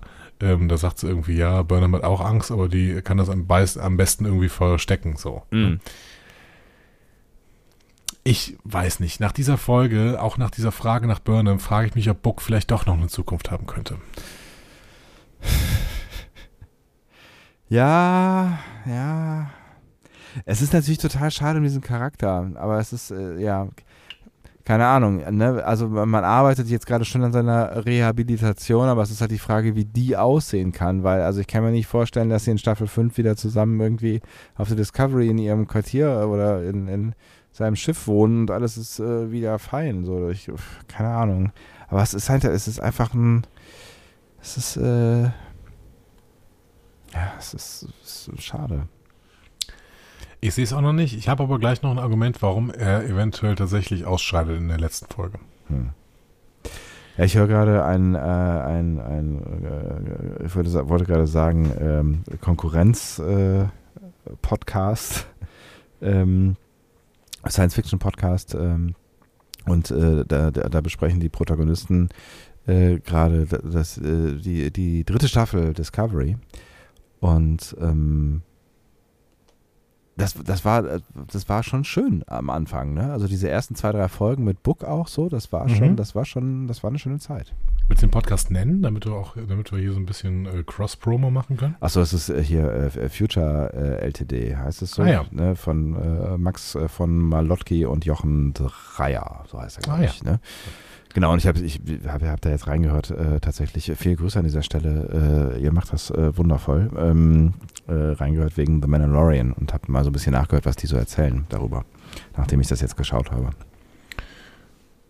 Gut, da, da, dahin schweifen wir jetzt auf gar keinen Nee, Fall. der ab. schweift nicht ab. Nee, aber in dem Zusammenhang haben sie halt auch über Discovery, das lief Ja. wahrscheinlich offensichtlich einigermaßen zeitgleich, haben sie auch über Discovery äh, Staffel 3 so ein bisschen gesprochen. Und da wurde ich so ein bisschen, ähm, so ein bisschen äh, wehmütig, äh, weil ich habe diese, diese erst, gerade diese ersten Folgen, äh, ersten zwei, drei Folgen äh, in, in sehr guter Erinnerung behalten. Mhm. Und jetzt äh, haben sie halt diesen Book ja schon ziemlich an die Wand gespielt, so, ne? Ja, wenn wir irgendwann mal über die, also wenn wir die Staffel Revue passieren lassen, müssen wir auch gucken, wie gut sie mit der Figur Book im Endeffekt umgegangen sind. Ähm, wie konsequent das war oder wie lieblos das war. Und ich mal, ich, ich bin mir auch, ich bin auch noch nicht entschieden. So, deswegen, äh, wir müssen sowieso noch die letzte Folge gucken. Äh, und da werden wir dann irgendwann drüber spre sprechen. Das werden wir tun. Äh, wir bleiben auf jeden Fall jetzt gerade mal auf Buckschiff. Ne? Taka hat die Stromquelle äh, der DMA am äußersten Rand des Hyperfelds entdeckt, eingeschlossen in eine Silizium-Elanium-Legierung. Da habe ich relativ lang gesucht ähm, Nach und es nicht gefunden. Ja. Ich glaube, Elanium gibt es nicht. Es gibt eine Firma, die heißt Elanium, die mir dann alle möglichen Google-Ergebnisse ständig verhagelt hat, auch wenn ich Element Elanium eingegeben habe. Aber ich habe auch in dieser Tabelle der Elemente, die man so im Internet findet, habe ich auch Elanium nicht gefunden. Ich glaube, es gibt es nicht. Ja, Silizium gibt es natürlich äh, sehr, sehr viel. Ne? Das ist äh, fast das, ich glaube, das ist sogar das Haupt, äh, in der Erdkruste ist, glaube ich, das, das, was am meisten vorkommt, Silizium. Ähm, aber Elanium scheint es nicht zu geben. Tja. Verbessert uns, äh, äh, liebe Chemikerinnen und Chemiker. Genau. Takas Plan ist jetzt, die Stromquelle aus dieser Legierung rauszuziehen. Äh, und er beginnt dann den Transporter darauf vorzubereiten, die Energiequelle dabei zu erhalten. Bucks Plan ist eigentlich ein anderer. Der Mhm. will gern erstmal rausfinden, wie sie überhaupt aus dieser Kugel rauskommen. ähm, tja, aber Buck hat eigentlich nichts mehr zu sagen und das merkt er an dieser Stelle noch nicht so richtig. Während Noch die nicht, beiden, ja. Mhm. Genau, noch nicht. Während die beiden arbeiten, zieht Reno äh, ihr, ihr verstecktes Com-Badge, das erfahren wir jetzt, dass es ein Com-Badge ist, aus ihrem Ärmel und versucht, das Lakritz, auf dem sie gekaut hat, zu verwenden, um das Gerät zum Laufen zu bringen. Und ich hatte so richtige MacGyver-Vibes. Ich Techno Terror wäre doch eine wirklich großartige MacGyver, oder? Ich Absolut. gucken. Absolut, ich würde es auch gucken. Wir haben, wir haben glaube ich, schon 30 Mal darüber gesprochen. Du hast mir irgendwann mal erzählt, es gab ein Remake, ne? Genau, es gab ein Remake. Und das sollte man, äh, das sollte man mit ihr nochmal versuchen, weil das war nicht erfolgreich, richtig? Genau. Ja. Ich glaube, es ist wieder abgesetzt worden, Ja. ja, wenn ich mich richtig erinnere. ja. Wie gesagt, ich würde es gucken. Bitte äh, bestellen, Paramount Plus. ähm, die Discovery ist jetzt in einer der oberen Gasschichten eines der Planeten angekommen. Washington Scanner zeigt überall um sie herum hunderte von Lebenszeichen. Äh, gescannt worden sind sie auch schon. Technisch läuft aber ansonsten gar nichts. Diese Kugel, in der sie sind, hält alles offline. Hm. Ähm, Saru ruft Burnham dann zu einer First Contact Besprechung. Bevor wir da aber hingehen, gehen wir nochmal zu Stamets, Kalber und Zora. Mhm. Zoras Problem ist immer noch sehr, sehr unspezifisch. Keiner weiß, was es ist. Ähm, Kalber glaubt, dass es hilfreich sein könnte, die Grundursache eines Gefühls zu finden, indem man sich auf das Gefühl selbst konzentriert. Ähm, verharrt mit diesem Satz und verspricht dann mit ihr zu sprechen. Und Stamets sagt so, hm, ähm, nu, du redest doch schon wieder nicht nur über das Problem von Zora, oder?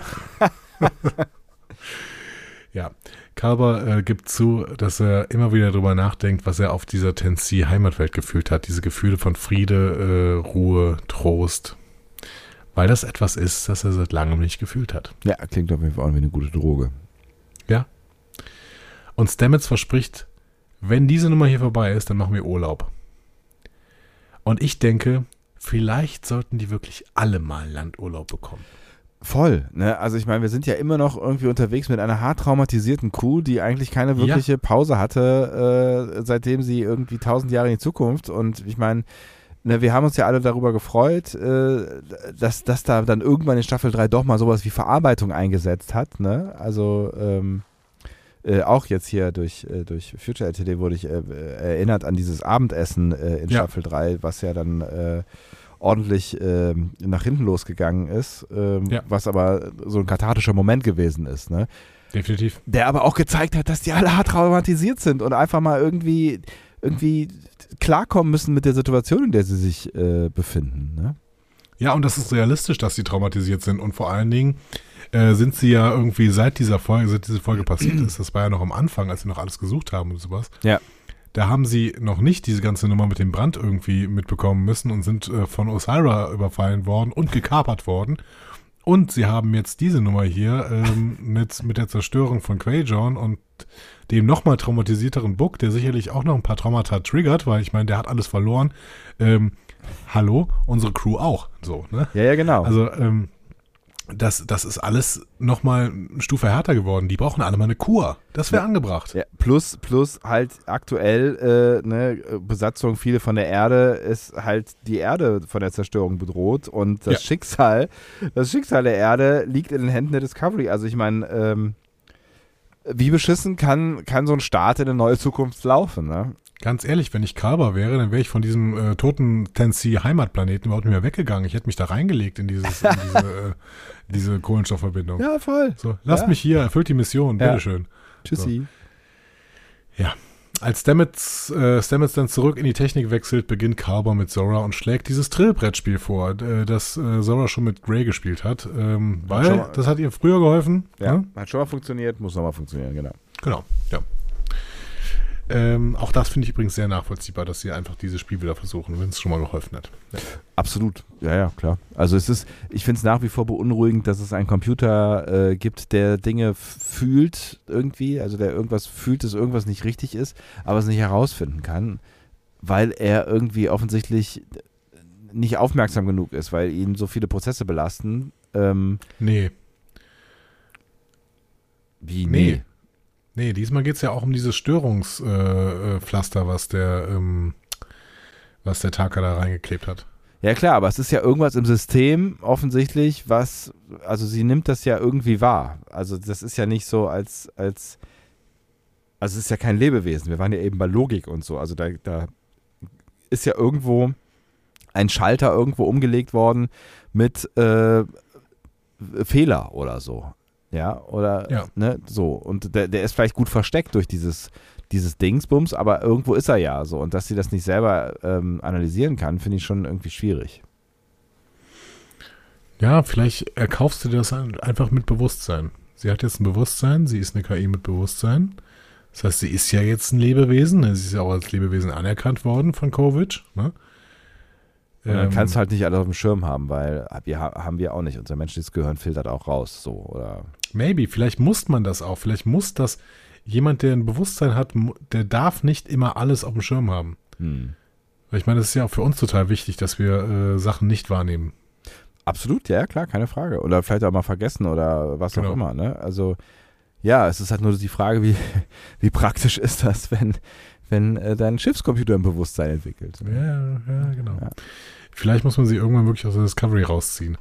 Ähm, mal sehen, wir müssen ja auch noch zu Calypso kommen. Das darf man nicht vergessen. Ja, ja, richtig, ja. Ähm, ja. Wir gehen jetzt zu dieser äh, First Contact Besprechung in den Konferenzraum. Da fragt sich Rilek, ähm, warum die Tensi sie reinbringen, sie ausgiebig scannen und dann nicht mit ihnen kommunizieren würden. So eine richtige Antwort gibt's noch nicht. Hm. Saru spekuliert so ein bisschen rum und Terina rastet kurz aus. So. Relativ deutlich, ja, Spekulationen bringen jetzt ja wohl gar nichts. Und so- Okay. So, okay, ähm, gut. So, ja, das wird nachher nochmal thematisiert werden. Ja, auf jeden Ähm. Fall. Unangenehm. Ja. Ähm, Burnham hindert das aber auf jeden Fall nicht daran, weiter zu spekulieren. Ne? Die überlegt dann, vielleicht nutzen die Tensi ja eine Kommunikationsfrequenz, die wir noch nicht kennen. Hm. Auch das ist relativ unterkomplexer, äh, unterkomplexe Idee, oder? Also, Ja, vielleicht ist es halt auch jenseits von je, irgendwelchen Frequenzen, was da kommunikationsmäßig passiert. So. Also es kann natürlich sein, dass sie ihren, dass den Kommunikationsversuch nicht mitbekommen, weil es halt einfach eine völlig andere Technologie ist, die sie benutzen, die halt, die sie halt nicht wahrnehmen. So, ne? Ähm, maybe. ich fand sehr, sehr schön, was Hirai dann glaubt. Ne? Der meinte dann irgendwie, ja, vielleicht warten die Tensi auf auch irgendwas, auf das sie reagieren sollen, weil bis jetzt haben wir ja nur gesagt, dass wir in Frieden kommen. Und ich Ja. habe mir das dann wirklich sehr, sehr schön vorgestellt. Die Tensi sitzen da und denken, ja, und jetzt? Hi. Jetzt seid ihr halt da. So. Ja. Der ist, vielleicht denken die das so wie wir, ne? also kann man diese Moment, diesen Moment schon denken, vielleicht denken die das so wie wir, wenn wir auf unbekannte Tiere treffen. Also beispielsweise, keine Ahnung, du triffst auf eine unbekannte Vogelart. Ja. So, ne? Und dann guckst du erstmal, keine Ahnung, du sitzt da und machst gerade ein Picknick und isst gerade irgendwie eine Stulle oder sowas, ne? und dann guckst du, macht dieser Vogel irgendwas, ne? Ja. Und wenn der Vogel da nur sitzen bleibt, dann wirst du halt weiter deine Stulle essen. Dann Ja, ja, du klar. denken, Okay, ist er jetzt ein, Vo- ist er jetzt ein neuer Vogel? Habe ich noch nie gesehen. Interessant. Jetzt So. er, er bleibt komisch sitzen, aber macht irgendwie. Ist wahrscheinlich ein Nichtsmachvogel. Ja, genau. So. Aber du wirst ja nicht weiter reagieren. Und das finde ich Das dann eigentlich eine total bird. schöne, Ja. schöne the, worst bird. ähm, kann ich mir wirklich gut vorstellen. Ich äh, habe auch Hirai in dieser Folge immer mehr schätzen gelernt, ehrlich gesagt. Ja. Ähm, Ndoye möchte nochmal vorschlagen, dass Diplomatie keine Option ist, Ja, ist, äh, sondern ja, genau. Ndoye. Und warum bist du noch in diesem Team? Warum bist du auf diese Mission mitgekommen? Genau, so, keine Ahnung. Ähm, ja, aber sie wird dann auch von allen mehr oder weniger ignoriert. Burnham hat dann eine Idee, äh, geil, wie sie ne? die Kommunikation in Gang bringen können, nämlich mit einem Gastgeschenk. Ja. Weil Stamets hat ja so ein wenig Boronit gesammelt und sie wissen ja, dass die Tensi das gut finden, weil sie sammeln ja mit der, äh, mit der DMA Boronit. Ja. Ähm, Burnham zitiert dann noch irgendwie, seit Jahrhunderten ist es Tradition der Föderation, beim Erstkontakt ein Geschenk zu überreichen. Blablub. Und ich überlege, warum haben wir das dann nie gesehen? Also es muss irgendwann, irgendwann nach dem 24. Jahrhundert begonnen haben, dass, dass bei, äh, beim Erstkontakt ein Geschenk überreicht wird. Naja, wobei, äh, wenn ich mich da irgendwie an, an TNG erinnere, da gibt es doch diese Folge, wo Picard in seiner Gala-Uniform irgendeine Spezies, für die er irgendeinen äh, Spruch noch auswendig lernen muss, wo er total von genervt ist, äh, äh, trifft in, in 10 vorne. Äh, Aber schenkt ihnen doch nichts. und die übergeben, ich meine, die übergeben da auch irgend, irgendwas mit den richtigen Worten oder sowas. Ich meine, es ist ja, ich meine, wir haben nie irgendeinen Schenken gesehen. Ich halte dagegen. Was sagt ihr? Ihr wisst es. Hirai sagt auf jeden Fall, äh, Leute, denkt bitte dran, Schenken ist kulturell komplex. Ich finde ja Schenken sowieso ziemlich komplex, ehrlich gesagt. Ja, also äh, auch äh, ne, nicht, nur, nicht nur interkulturell, sondern auch interhumanoid. Ja. Also, was, was würdest du unbekannten Menschen, also die du wirklich gar nicht kennst, aber du musst dich irgendwie, äh, also du weißt nichts über die, Was würdest du denen schenken? Es ist verdammt schwer, weil, ne, also ich meine, wenn du irgendwie auf eine Party gehst, ähm, dann nimmst du halt irgendwie noch schnell eine Flasche Wein oder was auch immer äh, mit, so, ne? Aber wenn du Kann nicht, aber schon schwierig sein. Genau, wenn du nicht so diese Person weißt, dann kann das halt auch ein Affront oder zumindest ein Fehltritt sein oder was auch immer. Also genau, trockener Alkoholiker. So, bitteschön. Hm, danke für den Wein. Ja, Äh, genau. hm. Ja, und auf der anderen Seite, ne, und ne, oder vielleicht ist jemand straight edge und sagt so, Alter, du hast nicht gecheckt, so, wir, wir sind irgendwie in einer, einer, einer Volksdroge, äh, hängen wir alle an und du machst dieses Game mit, du Idiot. Ja. So, ne, also äh, ist schwierig. Also ein, ein wirklich neutrales Geschenk, was dann auch noch irgendwie herzlich ko kommt. Ja, Blumen. Ja, aber gut, wenn du Naturliebhaber hast, dann sagst du, ey, Alter, warum hast du die Blumen getötet? Eine Topfpflanze vielleicht. Eine Topfpflanze, ja, maybe. Was kann man gegen Topfpflanzen haben? Keinen grünen Daumen. Ja gut, aber kannst ja versuchen. Ja. Und man kann allergisch gegen Topfpflanzen sein. Ärgerlich. Hm. Ja, das stimmt. Das kann natürlich schwierig sein. Oder äh, die sind giftig für die Katzen. Oder Äh, für die Frettchen. Man weiß ja nicht, was die für Haustiere haben. Nee. So, und das ist halt das Problem, ne? Also, das ist das Problem mit Geschenken. Wobei ich den, den Move jetzt schon irgendwie nachvollziehen kann, weil gegen äh, Boronit werden sie wohl nichts haben können, weil, äh, ne, das, das brauchen sie ja offensichtlich für irgendwas. Ja. Es ist halt so die Frage, wie, wie geil dieses Geschenk das ist, ne, dann ist, ne? Also ich meine, wenn, wenn jetzt irgendwie Aliens von außen die Erde beobachten und feststellen, okay, eins der wichtigsten Rohstoffe auf diesem Planeten ist offensichtlich Öl und die kippen uns irgendwie ein Fass Öl vor die Füße. weißt du, so. Stimmt. Ist auch schwierig. Ja. Okay, Ja, und- danke.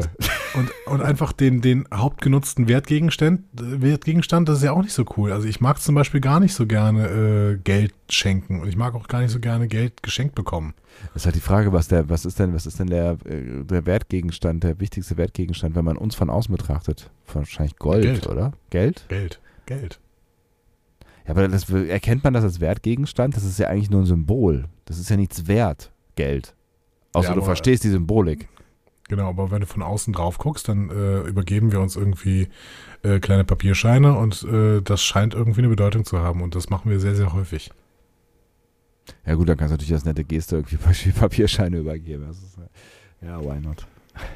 Ja, aber ist komisch. Ne? Ja, ist komisch. Also lange Rede, kurzer Sinn. Ihr wisst, worauf wir hinaus wollen. Geschenke sind kritisch und damit äh, ne, hat Dings ja einen Punkt. Wie heißt er noch gleich? Äh, Hirai. Hirai. Womit ich, womit ich nicht äh, sagen möchte, dass ich Geschenke kritisch finde. Ich finde Geschenke total gut. Für mich ist Standardgeschenk ja Tassen. Ich liebe Tassen. Ja, ich Schenkt auch. mir Tassen. Ich habe für dich übrigens noch eine Tasse. Wirklich? Ja, wir haben uns seit deinem Geburtstag nicht gesehen. Ich habe noch eine Tasse hier für dich, ein Geburtstagsgeschenk. Ich habe es gar nicht eingepackt, aber ich äh, Kannst du, kannst du ja noch machen. Ja, kann ich, kann ich noch machen. Aber auspacken ist auch, also ein- und auspacken ist ja schlecht für die Umwelt. Es gibt ja so, so mehrfach verwendbare Geschenkboxen, das haben wir jetzt angefangen. Also so Ja, oder so ein Beutel. Das geht auch auf jeden Fall. Oh, ich freue mich. Ich mag Tassen Ja. auch sehr gerne. Du musst dich, du musst dich freuen. Das ist wirklich eine, eine sehr gute Tasse. Aber fällt mir ein, dass ich mich gar nicht bedankt habe für die letzte Tasse, die ich geschenkt bekommen habe. Ich schon. Glaube ich. Es, es lag daran, dass ich die irgendwie erst drei Wochen später äh, oder vier Wochen später äh, von Nachbarn geholt habe. Muss mal gerade gucken, ob ich mich bedankt habe. Ähm, ja, habe ich. Ja. Ähm, so. Wo Es waren ist wir jetzt eigentlich? egal. Was? Wir sind bei der Diskussion ums Schenken. ah ja, richtig. Äh, Sie haben keine Option mehr. Sie haben keine Option und ich finde, dass das Deswegen- Boronit ist jetzt, ist, ist jetzt nicht so total gewagt. Also, dass sie Nee, damit, genau. genau, ne? Also, dass, dass sie damit was total falsch machen, die Wahrscheinlichkeit ist, also, ist wahrscheinlich nicht so hoch. Genau. Deswegen machen sie das jetzt einfach. Ähm, und ich mochte diese Diskussion insgesamt total gerne. So. Also Ja, die das war cool, da das und war cool. überlegen sich halt, Ja. was, was sollen sie tun irgendwie. Das Einzige, was genervt hat, war echt ein Deue, die total unterkomplex denkt und dann so irgendwie so dich die ganze Zeit gefragt hast, warum ist sie denn noch da? So, aber alle anderen überlegen so wirklich hin und her und ja, hm, und da, hm, ja. Es war ein bisschen schade, dass, dass ich meine, die repräsentiert halt immer die Mensch, Menschheit, ne? Ja, gut. Sie ist die Abges ja, stimmt, sie ist die Repräsentantin der Menschheit, ja, kann man nicht anders sagen. Ja. Er ist ein bisschen, ist ein bisschen äh, low. Gut. Ähm, wir gehen nochmal zu Books Schiff. An Bord ähm, kann Book die Systeme auch nicht wieder online bringen. Taka versichert ihm aber, muss ich keine Sorgen machen, äh, die Systeme kommen zurück, sobald wir aus dieser Kugel raus sind. bringt dann auch wieder dieses Bild vom Night Spray und dem Judd Spud aus dieser letzten Episode. Ne? Also irgendwie, keine Ahnung, der Night Spray kann erst wieder fliegen, wenn er den Judd Spud verlassen hat. Whatever. ähm, Reno ist sich mittlerweile klar, dass Book hier eigentlich gar nichts mehr zu sagen hat. Mhm. Sie fragt dann Book auch leise, warum er denn eigentlich mit Taka zusammengearbeitet, äh, zusammenarbeitet. Ich glaube, sie benutzt das Bild, der hat doch nicht mal alle Kirschen auf dem Eisbecher. ähm, Ja. Book begründet es mit dem Versprechen, welches Taka Oros gegeben hat und sagt dann, ja, ich hatte ja mal einen Mentor, den ursprünglichen Book, äh, und der glaubte daran, dass jemand daran gemessen wird, wie er seine Versprechen einhält. Ähm, und Reno so, Moment mal, dein Mentor hieß auch Book? So. Freak. Und äh, sagt dann, ja, Vertrauen war alles in der Kurierwelt. Das heißt, ähm, ähm, ein Name stand für einen guten Ruf und der wurde deswegen über Generationen weitergegeben. Sein Mentor war der vierte in der Reihe und ähm, hat das dann an Book weitergegeben, der jetzt der fünfte ist. Ja.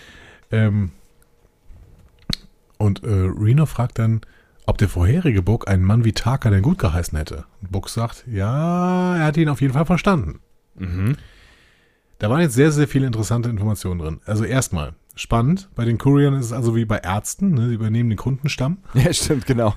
Nur noch ein bisschen extremer, das mit dem Namen, das hatten wir allerdings auch schon mal äh, gehört, glaube ich, in der finalen Episode von Staffel 3 hatte Book das schon mal gesagt. Ich weiß auf jeden Fall, dass Book, äh, ne, also dass, wir, dass das thematisiert wurde, dass Book halt nicht seinen, den, seinen originalen Namen trägt. Ne? Also das wird, glaube ich, in Staffel 3 auch irgendwie äh, von irgendeinem seiner, also von seinem Bruder wahrscheinlich thematisiert. Ne? Und ich meine auch, dass es einen ursprünglichen Cleveland Booker gab. So. Ähm, ich fände es nur schön, wenn unsere Ärzte das vielleicht auch so machen würden, dass sie einfach auch den Namen übernehmen. Da muss man sich nicht umgewöhnen, Ja, voll wenn praktisch. irgendwie so Ja. die Praxis übergeben wird. Ähm, aber dadurch, dass Book hier das so erzählt, Ja. meinst du, dass Book in der nächsten Folge irgendwem den Namen Book überträgt? Du meinst, weil das vorbereitet worden ist. Mhm. Dieses, dieses, diese Dynamik ist vorbereitet worden, Hm. habe ich das Gefühl. Aber wem? Sehe ich nicht. 10C. Hier, mein Freund, äh, lass uns einen trinken. Du bist jetzt Buck. Hä? Was? Ich spreche nicht mal eure Sprache. Wie soll ich denn? Was ist denn? Und was ist ein Kurier? Ja, ich weiß es nicht. Aber ich finde, das ist schon sehr auffällig, dass ihr so eine Geschichte erzählt. Ja, I don't know. Vielleicht wollen sie auch noch ein bisschen Nähe schaffen zwischen äh, Taka und Reno. Äh, zwischen Book und Reno. Ähm, ja, Reno macht das hier jetzt ganz gut. Ne? Die spielt so ein bisschen auch äh, Counselor. Ne? Sie sagt ihm, ähm, ja, als ihre Frau während des Klingonenkriegs starb, ähm, brauchte Reno dann Fokus. Also ist sie zur USS Hiawatha gegangen. Hm. Und als die abgestürzt ist, ist gab es dann Fähnrich, der war schrecklich verbrannt und hat Reno angefleht, ihn gehen zu lassen. Aber Reno hat es dann für ihre Pflicht gehalten, ihn am Leben zu halten Hm. und immer wieder Hauttransplantation repliziert. Und es hat elf Tage wohl gedauert, bis dieser Fähnrich gestorben ist. Hm. Und als er es endlich getan hat, hat Reno gesehen, dass seine Augen den gleichen Grünton hatten wie die äh, ihrer verstorbenen Frau. Ähm, und deswegen konnte ihn sie, sie ihn nicht gehen lassen. Also nicht wegen ihm, sondern wegen ihr selbst. Ja, krasse Geschichte. Oder kurz gesagt, lieber Buck, hast du vielleicht ein paar zu viele Spiegelneuronen? Vergleich deine Situation vielleicht nicht zu sehr mit der von ba äh, Taka, dann wirst du nämlich blind für alle Begleiterscheinungen, die es sonst noch gibt. Dass Taka zum Beispiel gerade über Leichen geht. Hm. So. Ja, also sie versucht, sie versucht ein bisschen was zu bewegen und das bewegt ihn natürlich auch sofort und ne, er checkt halt auch genau, was sie machen will, ne? Ja, sagt dann auch so, äh, ähm, du versuchst ja gerade mit meinen Gefühlen zu spielen. Ja. Ne? Und Reno sagt, ja, selbst wenn, heißt das nicht, dass ich nicht recht habe. Ja. Ne? Ja, und ich meine, das ist wiederum, Book ist halt Empath. Ja. Ne? Er ist ja äh, so sehr Empath, dass er sich mit, mit Natur kommunizieren kann. Ne? Ja. Aber vielleicht macht ihn seine Empathie tatsächlich blind für diese Begleiterscheinungen, die Taka da mitbringt. Nämlich wirklich sehr, sehr moralisch zweifelhaftes Verhalten. Ja, vielleicht macht ihn auch die, dieses Empathie-Ding insofern blind, dass er oder das oder macht seine Situation schwerer, weil er dadurch halt äh, gefühlsmäßig mehr unter dem Verlust seiner Heimatwelt leidet. Also ich meine, wer leidet nicht unter dem Verlust seiner Heimatwelt, keine Ahnung, aber ne, wie du ja eben schon gesagt hast, eigentlich hat jeder auf der Discovery alles verloren, was Book verloren hat, so mehr oder weniger. Also klar, die haben da einen Planeten, der irgendwas mit Erde und so und so, ne? Und es gibt noch Menschen und so, aber also mal abgesehen von den anderen Spezies, die auch an Bord sind. Mhm. Aber ne, also Verlust haben sie alle erfahren, so, aber vielleicht ist ja nochmal eine andere Dimension von Verlust, wenn du halt, ähm, wenn du halt diese, da, da noch mehr, mehr gefühlsmäßig involviert bist. Ja. Ja. Ja, keine Ahnung. Ja, maybe, aber ist, ja. ist, zu viel, ist zu viel Empathie ein Problem? Ich hoffe nicht, eigentlich gesagt, ehrlich gesagt. Ja. Aber im Prinzip wird uns das gesagt, oder? Also eigentlich müsste zu, also müsste, eigentlich müsste er der Erste sein, der in der Lage, also ich verstehe, dass er ähm, quasi aus der Geschichte von, von Taka und äh, Dingsbums da irgendwas ziehen kann, ja. Äh, und dass er daraus irgendwas ableiten kann, äh, was Takas Charakter oder äh, vielleicht auch Ehrenhaftigkeit der Grund oder des Grundgedankens seines Handelns ist, so, ne? Mhm.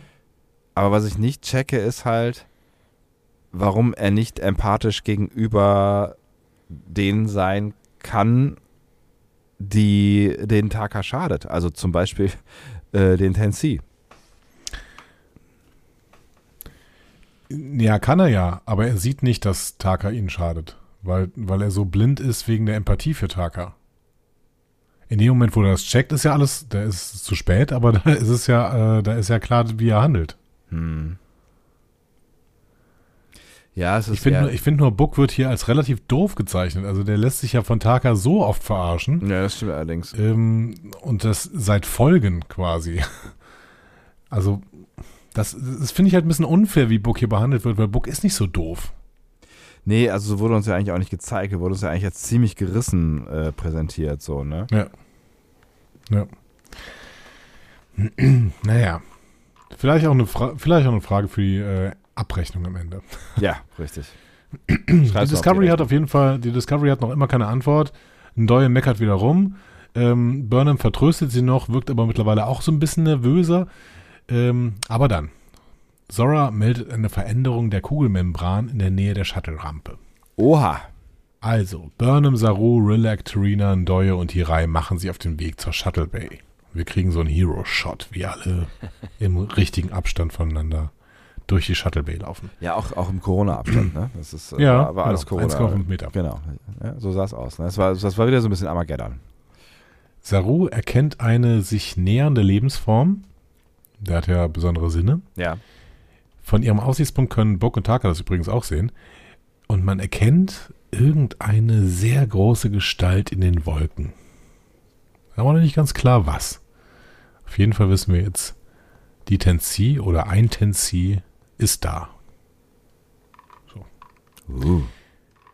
Der wird dann gescannt von Hirai ähm, und wir erfahren so ein bisschen was. Die Tensi haben visuelle Rezeptoren und Pheromondrüsen, ähm, Hirai weiß nicht, ob sie auch auditive Rezeptoren, also Ohren haben oder elektrische Sensoren wie Fledermäuse oder sowas. Also sie haben äh, auf jeden Fall visuelle Rezeptoren für Hormondrüsen.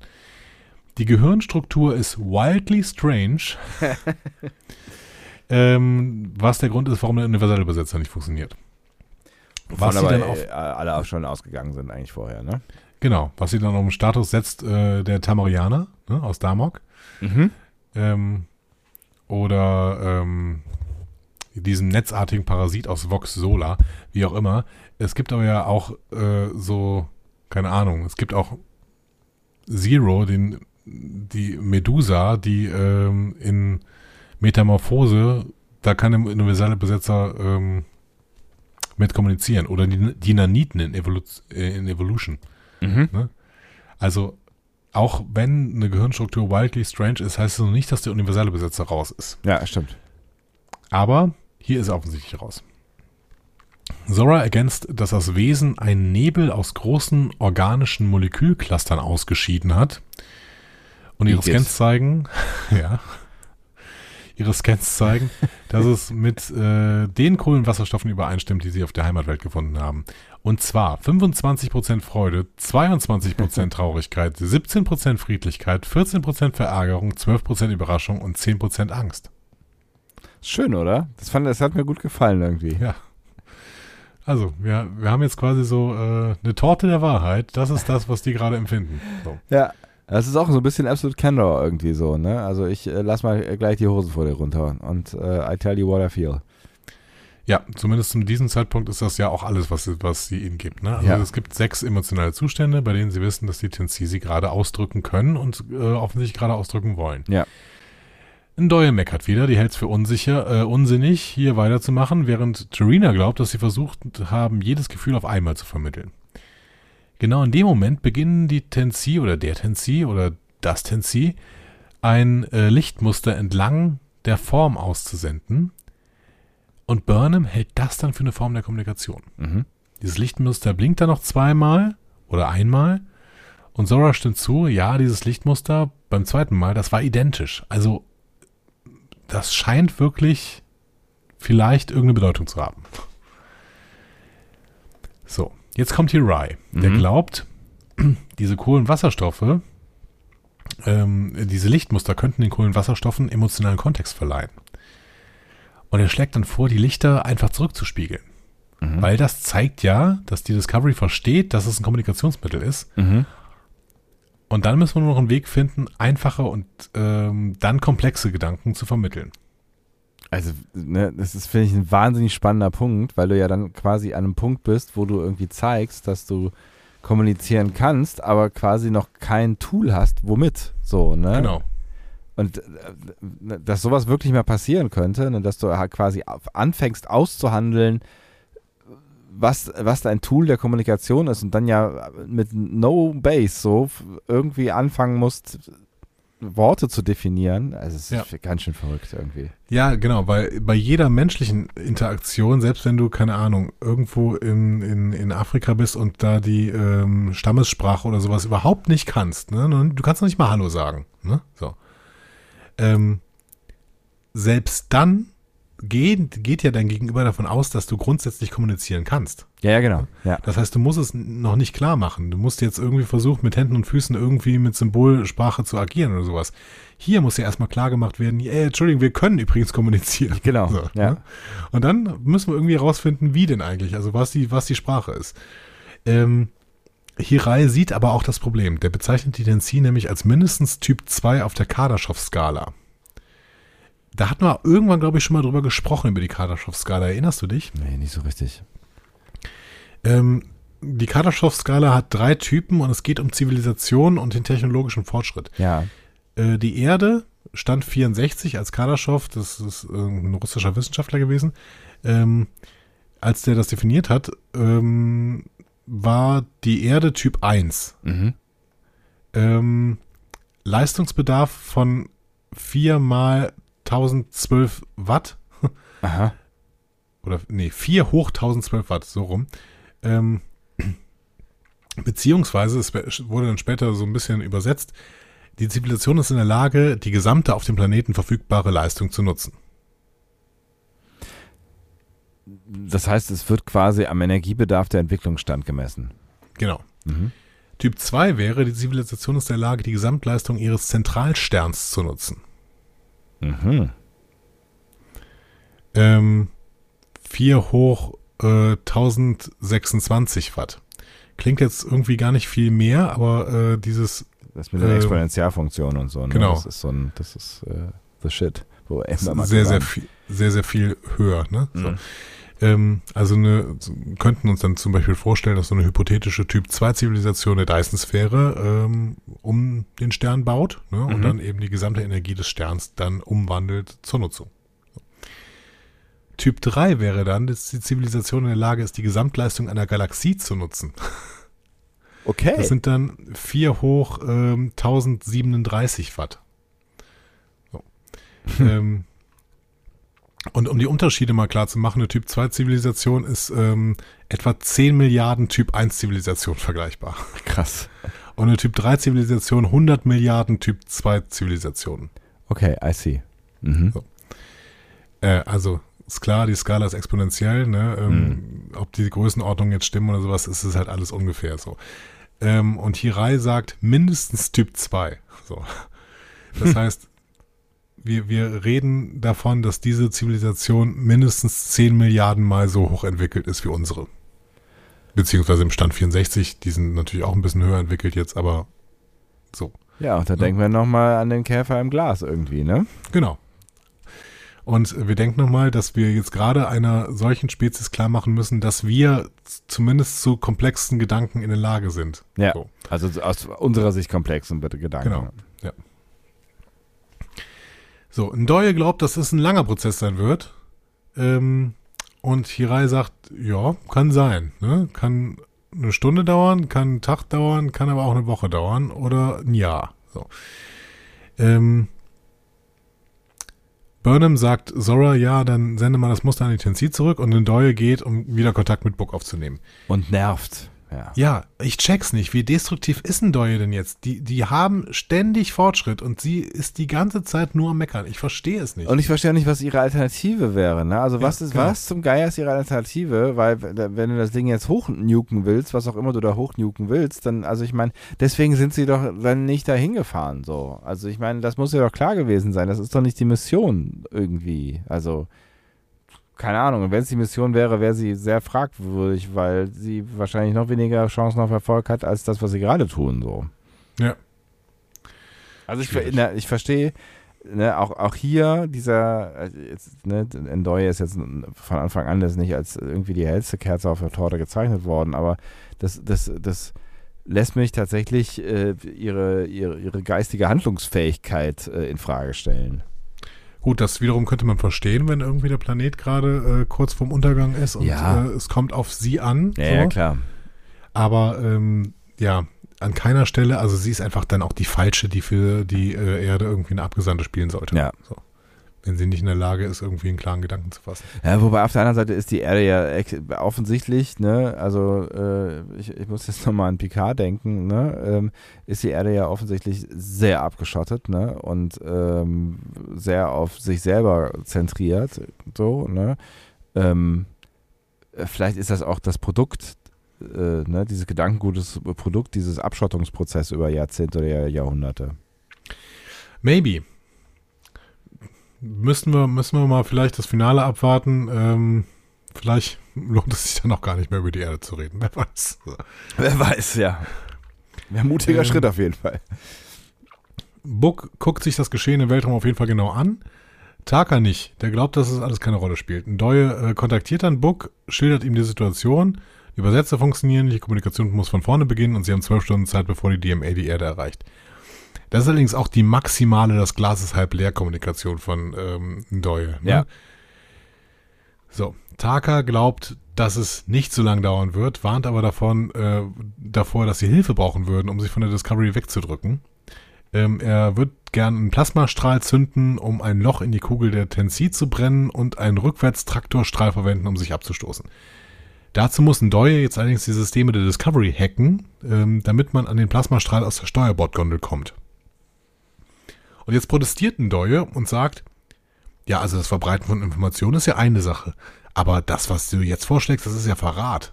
Und ich denke, Äh, Okay. und vorher nicht? So? Ganz im Ernst. Ja. Also, also an, an jeder einzelnen Stelle ist Ndoye wirklich ganz, ganz fürchterlich dumm und auch destruktiv gezeichnet Ja. in dieser Folge.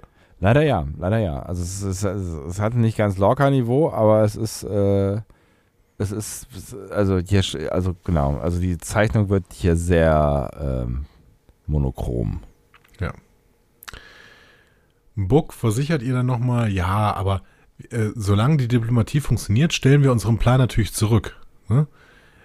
Nur das Problem ist ja, dass wir im Moment noch nicht mal Hallo sagen können.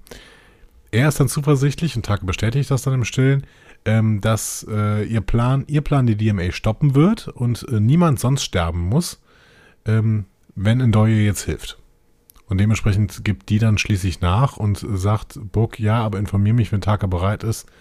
Ähm, Und Book übermittelt dann die Override-Codes. Übrigens, auch das nächste Versprechen von Book, und wir müssten fragen, warum soll, sollte Ndoye ihm denn jetzt hier schon wieder glauben? So. Mhm. Ja, stimmt.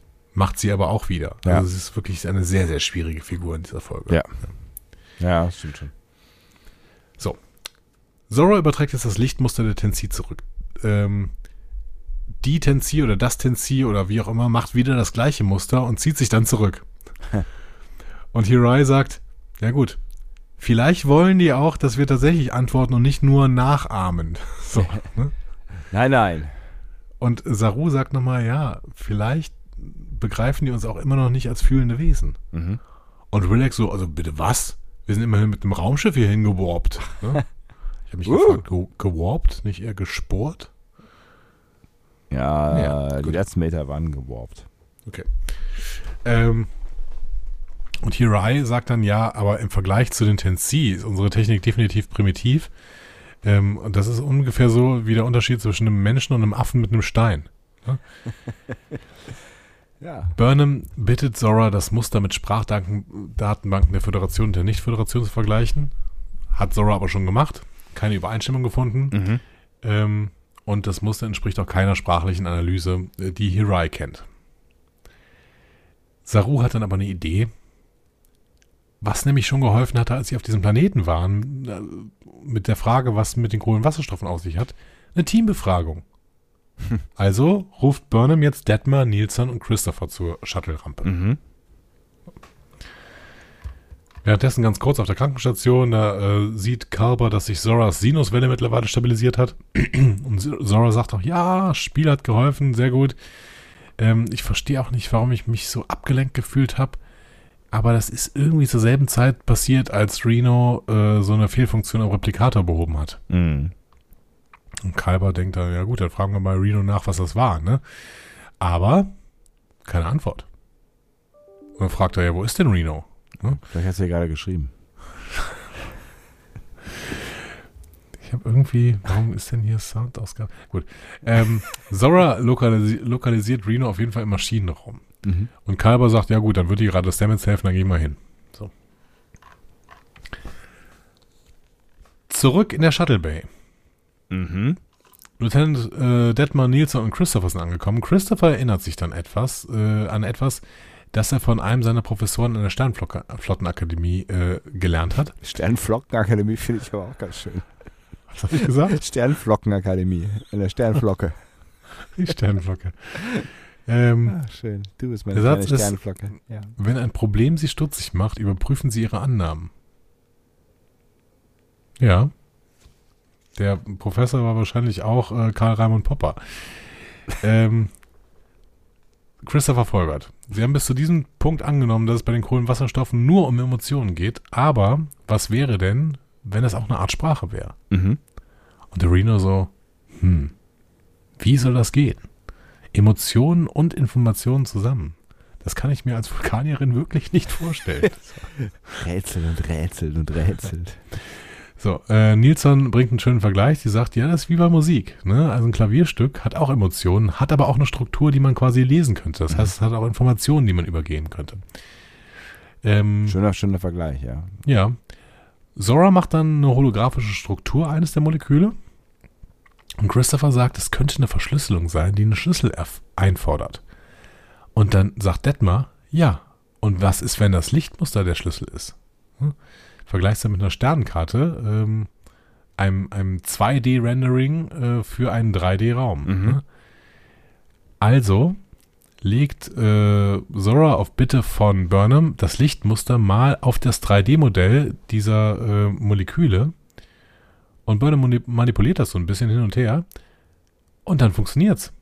Man kann das Lichtmuster an die Kohlenwasserstoffe anpassen. Verrückt.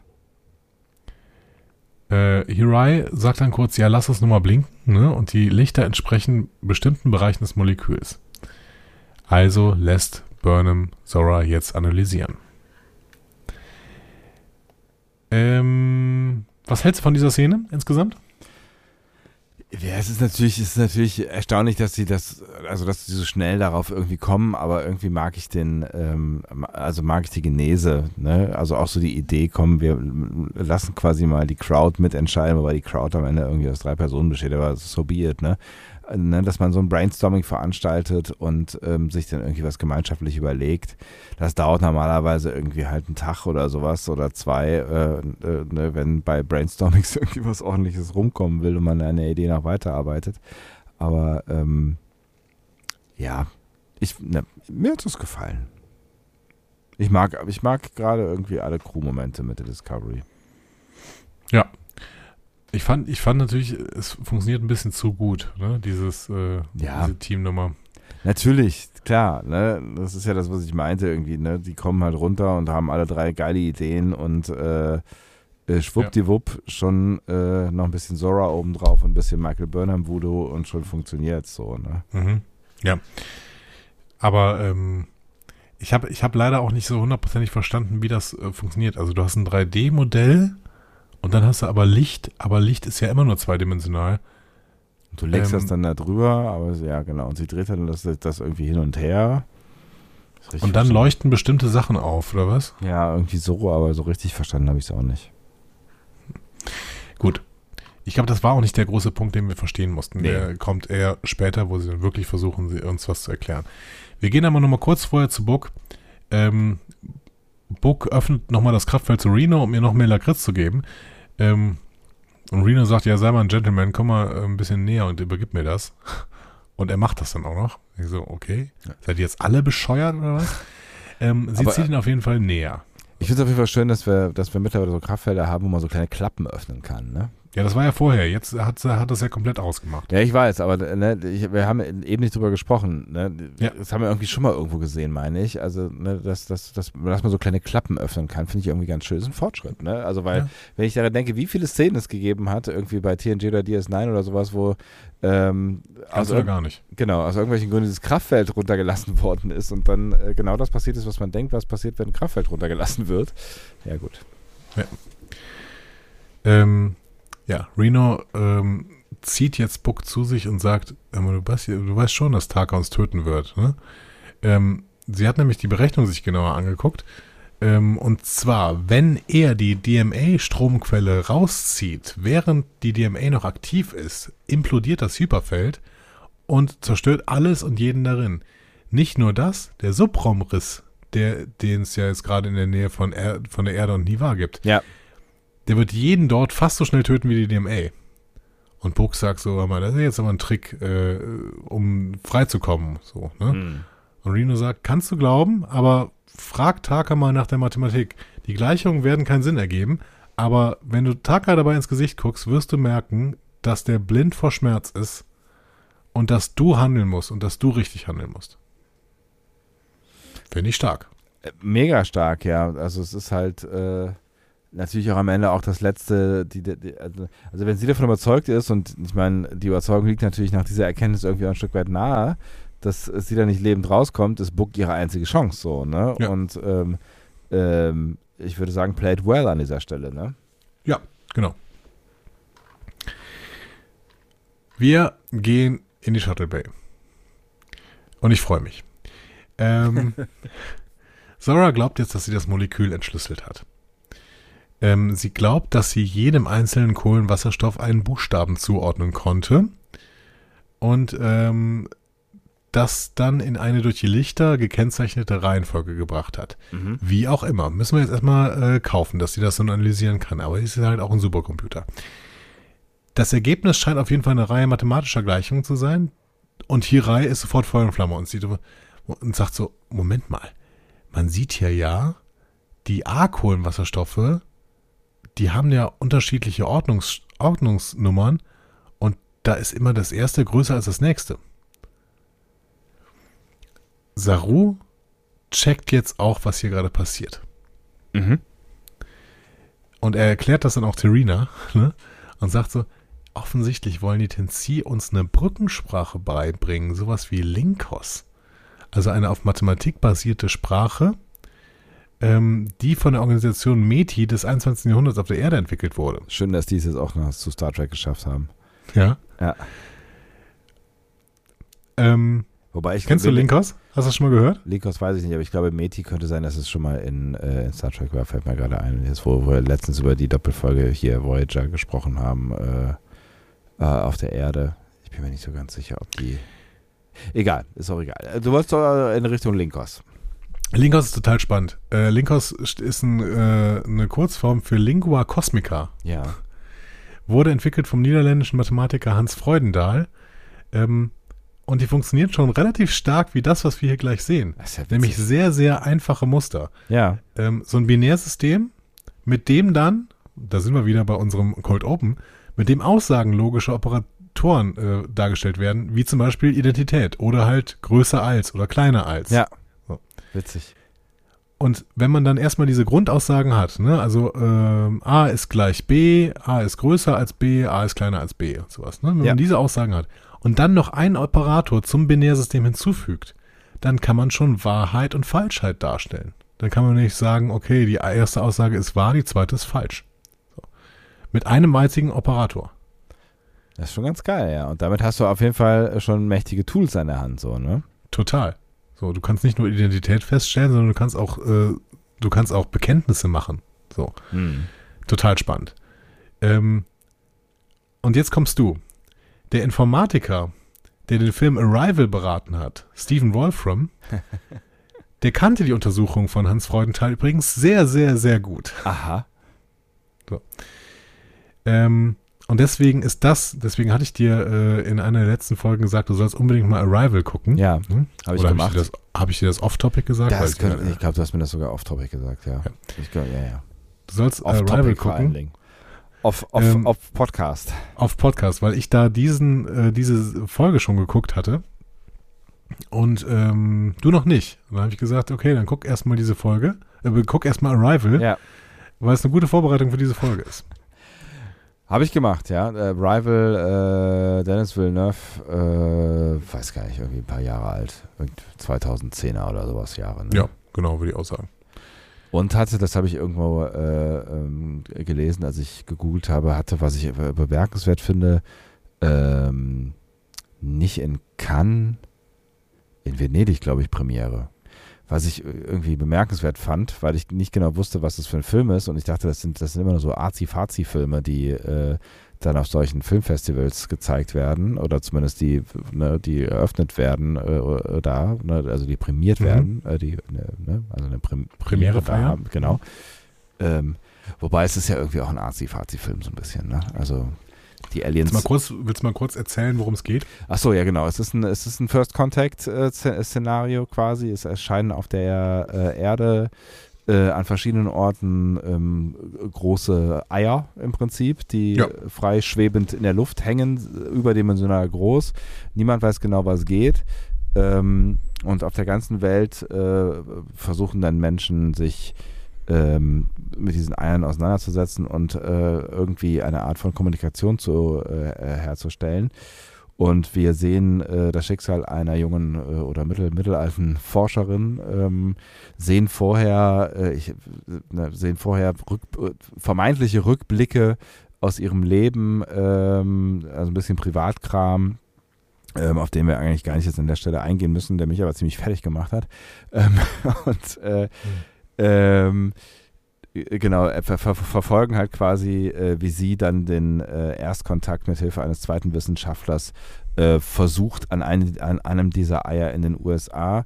Ähm, und das Szenario ist eigentlich so ziemlich genau das gleiche äh, wie hier, so auch von der Bildsprache her. Ne? Also die gehen dann, äh, es gibt einen Eingang äh, in dieses, dieses Ei, das öffnet sich irgendwie alle paar Stunden, äh, öffnet der sich und dann kann man da reingehen und äh, muss noch durch so eine komische Schleuse, wo die Gravitation kurz aufgehoben, also alles ganz seltsam so, ne, äh, physikalische Gesetze scheinen nicht zu gelten, aber dann stehen die halt auch vor so einer riesigen, im Prinzip Plexiglasscheibe, so haben da ihren Versuchskrempel aufgebaut und ähm, auf der anderen Seite erscheinen dann auch in der Regel zwei Aliens, äh, die auch zwei Namen bekommen, von denen äh, habe ich wieder vergessen, Ernie und Bert, sowas in der Richtung und ähm, Genau, und dann stehen die halt da und fangen halt irgendwie an äh, zu kommunizieren. Und ähm, am Ende äh, ist es halt so, dass sie ähm, über also es, die versuchen alles Mögliche so, ne? Und das hatte halt am Anfang viel mit, mit Auditiven äh, und Visuellem zu tun, aber Mhm. am Ende ist das Geheimnis äh, der Lösung äh, eine Schriftsprache im Prinzip. Ähm, also sie kriegen diese Aliens dazu, äh, so, so Kringel zu malen. Ähm, ich weiß gar nicht, malen die die zuerst? Ich glaube ja. Äh, so Kringel zu malen, äh, in denen es verschiedene äh, Ausbuchtungen gibt und ähm, dann fangen die halt an, diese, äh, diese Kringel ähm, zu, zu versuchen zu, über, zu übersetzen. Mhm. Ähm, und der Clou am Ende ist halt irgendwie, dass, äh, dass diese Sprache und damit auch Äh, die. st- Stopp, da musst du vielleicht nicht zu viel, äh, vielleicht können wir diesen Clou tatsächlich noch. Äh, Achso, ihr habt den Film nicht gesehen vielleicht, ja. Ich Genau. finde ich find das nämlich, ich, also das, diese, wenn ihr ihn gesehen habt, dann wisst ihr ja, wovon ich spreche. Ich finde nämlich, das ist die, der, der, der geniale Twist an diesem Film. Ne? Also diese, dieses Gedankenspiel, diese Prämisse, die dahinter steckt, die finde ich so, so wahnsinnig spannend. Ähm, Punkt. Genau. Äh, aber Ja. genau, diesen Spoilerpunkt setzen wir jetzt mal nicht Ja. für diesen Film noch. Wir können ihn, glaube ich, beide empfehlen. Das ist ein wirklich toller Film. Genau. Und also das, was ich euch jetzt verraten habe, ne, das passiert in den ersten, keine Ahnung, zehn Minuten. Und äh, der, der, der Mittelteil dauert dann relativ lang. Ne? Also das, Genau. Ja.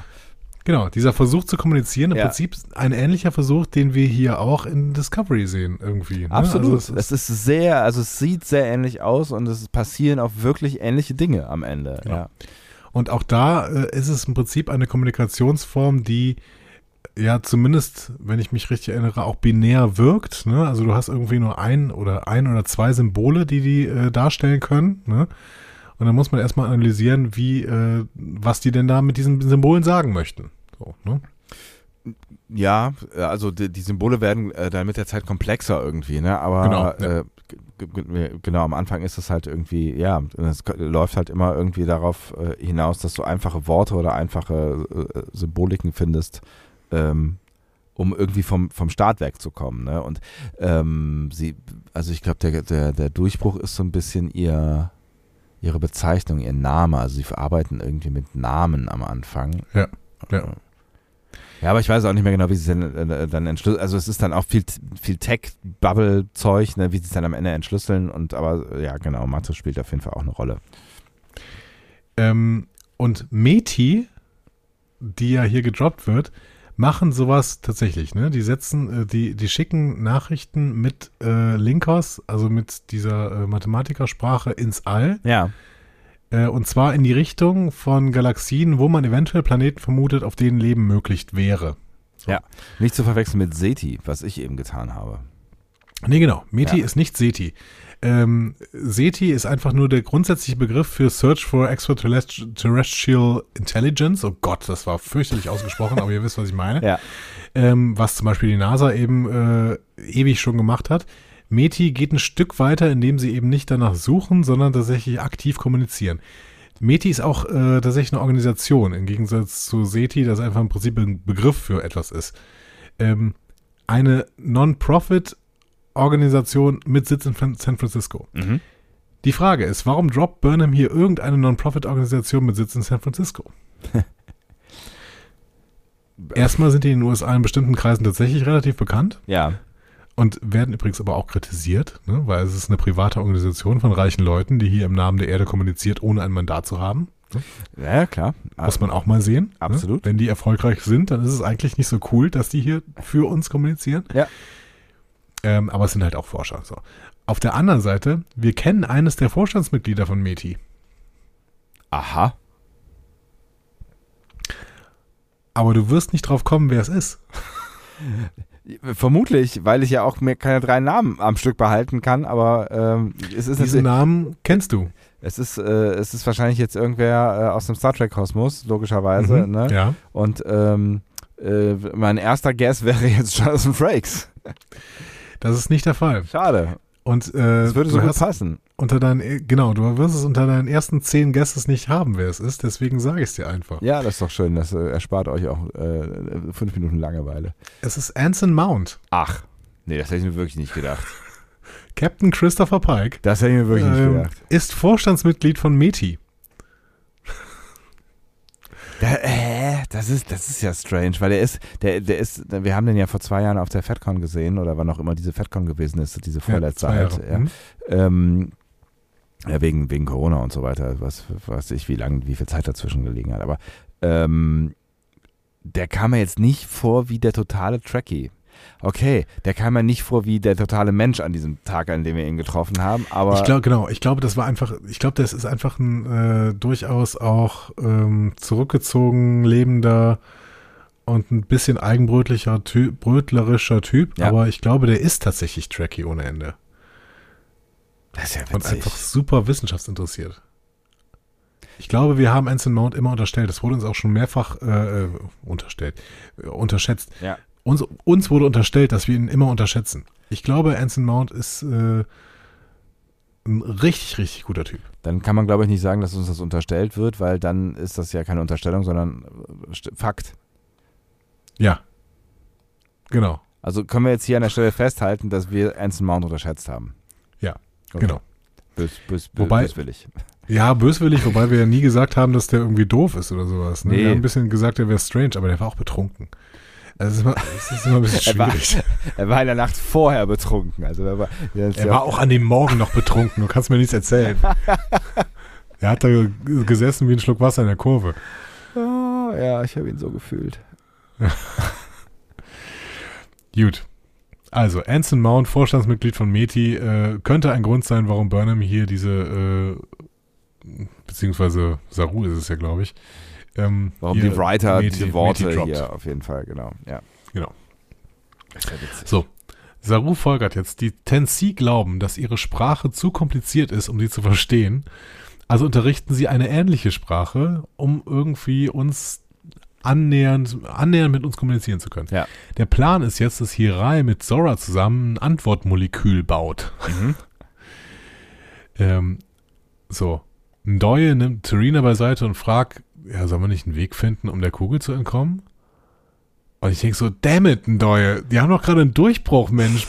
Wir sind alle voll drin und du versuchst hier wieder irgendwie quer zu schießen. Hör mal auf. Ja, vor allen damit. Dingen, äh, was würde passieren? So, ja, denkt mal irgendwie drei Meter weiter. Was würde passieren, wenn wir jetzt versuchen würden, dieser Kugel zu entkommen? Ja. Ja, der Kommunikationsversuch wäre vorbei und genau das passiert, was am Ende dieser Folge passiert. Also ich meine, es ist so, es ist halt, äh, egal. Währenddessen fragt Burnham Saru, ob alles in Ordnung ist. Und äh, Saru denkt zurück, dran zurück, wie Terina bei äh, dem Treffen vorher so laut gewesen ist. Als ob es keine anderen Probleme gäbe. Genau, Burnham so. Ja, also, das ist vor allen Dingen eine Frage der Logik. Vulkanier neigen dazu, in der Öffentlichkeit zu überkompensieren. Besonders wenn es um enge Beziehungen geht. Ähm, das weiß ich, weil Sarek hat das immer gemacht. äh, und das hat mich verrückt gemacht. Saru weiß das zu schätzen. Ne? Ja. Vielen Dank für den Kontext. Ähm, und Burnham sagt, ja, kein Problem. Ich bin jederzeit bereit, für dich Übersetzerin zu sein. Lost in Translation sind sie komplett. Und der Linguist Saru kann noch nicht mal vulkanische Epres äh, äh, Expressionen lesen. Ne? Das Nee. ist äh, schon sehr, sehr interessant. Ja. Ähm, Auch vielleicht ein bisschen besorgniserregend, aber naja, gut. Ja, schon. Ja. Dann meldet die Reihe, dass die Nachricht fertig ist. Mhm. Ähm, wir gehen nochmal zu Book und Taka. Widerwillig. ähm, Book konfrontiert Taka mit Renos Enthüllung ähm, und dass Taka doch eigentlich gesagt hat, dass niemand sonst verletzt werden würde. Ähm, und Taka sagt, ja, ich wollte sie jetzt nicht noch schwerer machen, ähm, weil ich weiß ja, äh, was du alles schon aufgegeben hast. Und voll Bo- nett von dir. Genau. Und Buck so, Alter, du hast gelogen. So, ne? was, was stimmt nicht mit dir? Ich will nicht, dass du den Tensi das antust, was sie Quajon angetan haben. Und ich will ganz bestimmt nicht, dass du die Discovery gefährdest. Ne?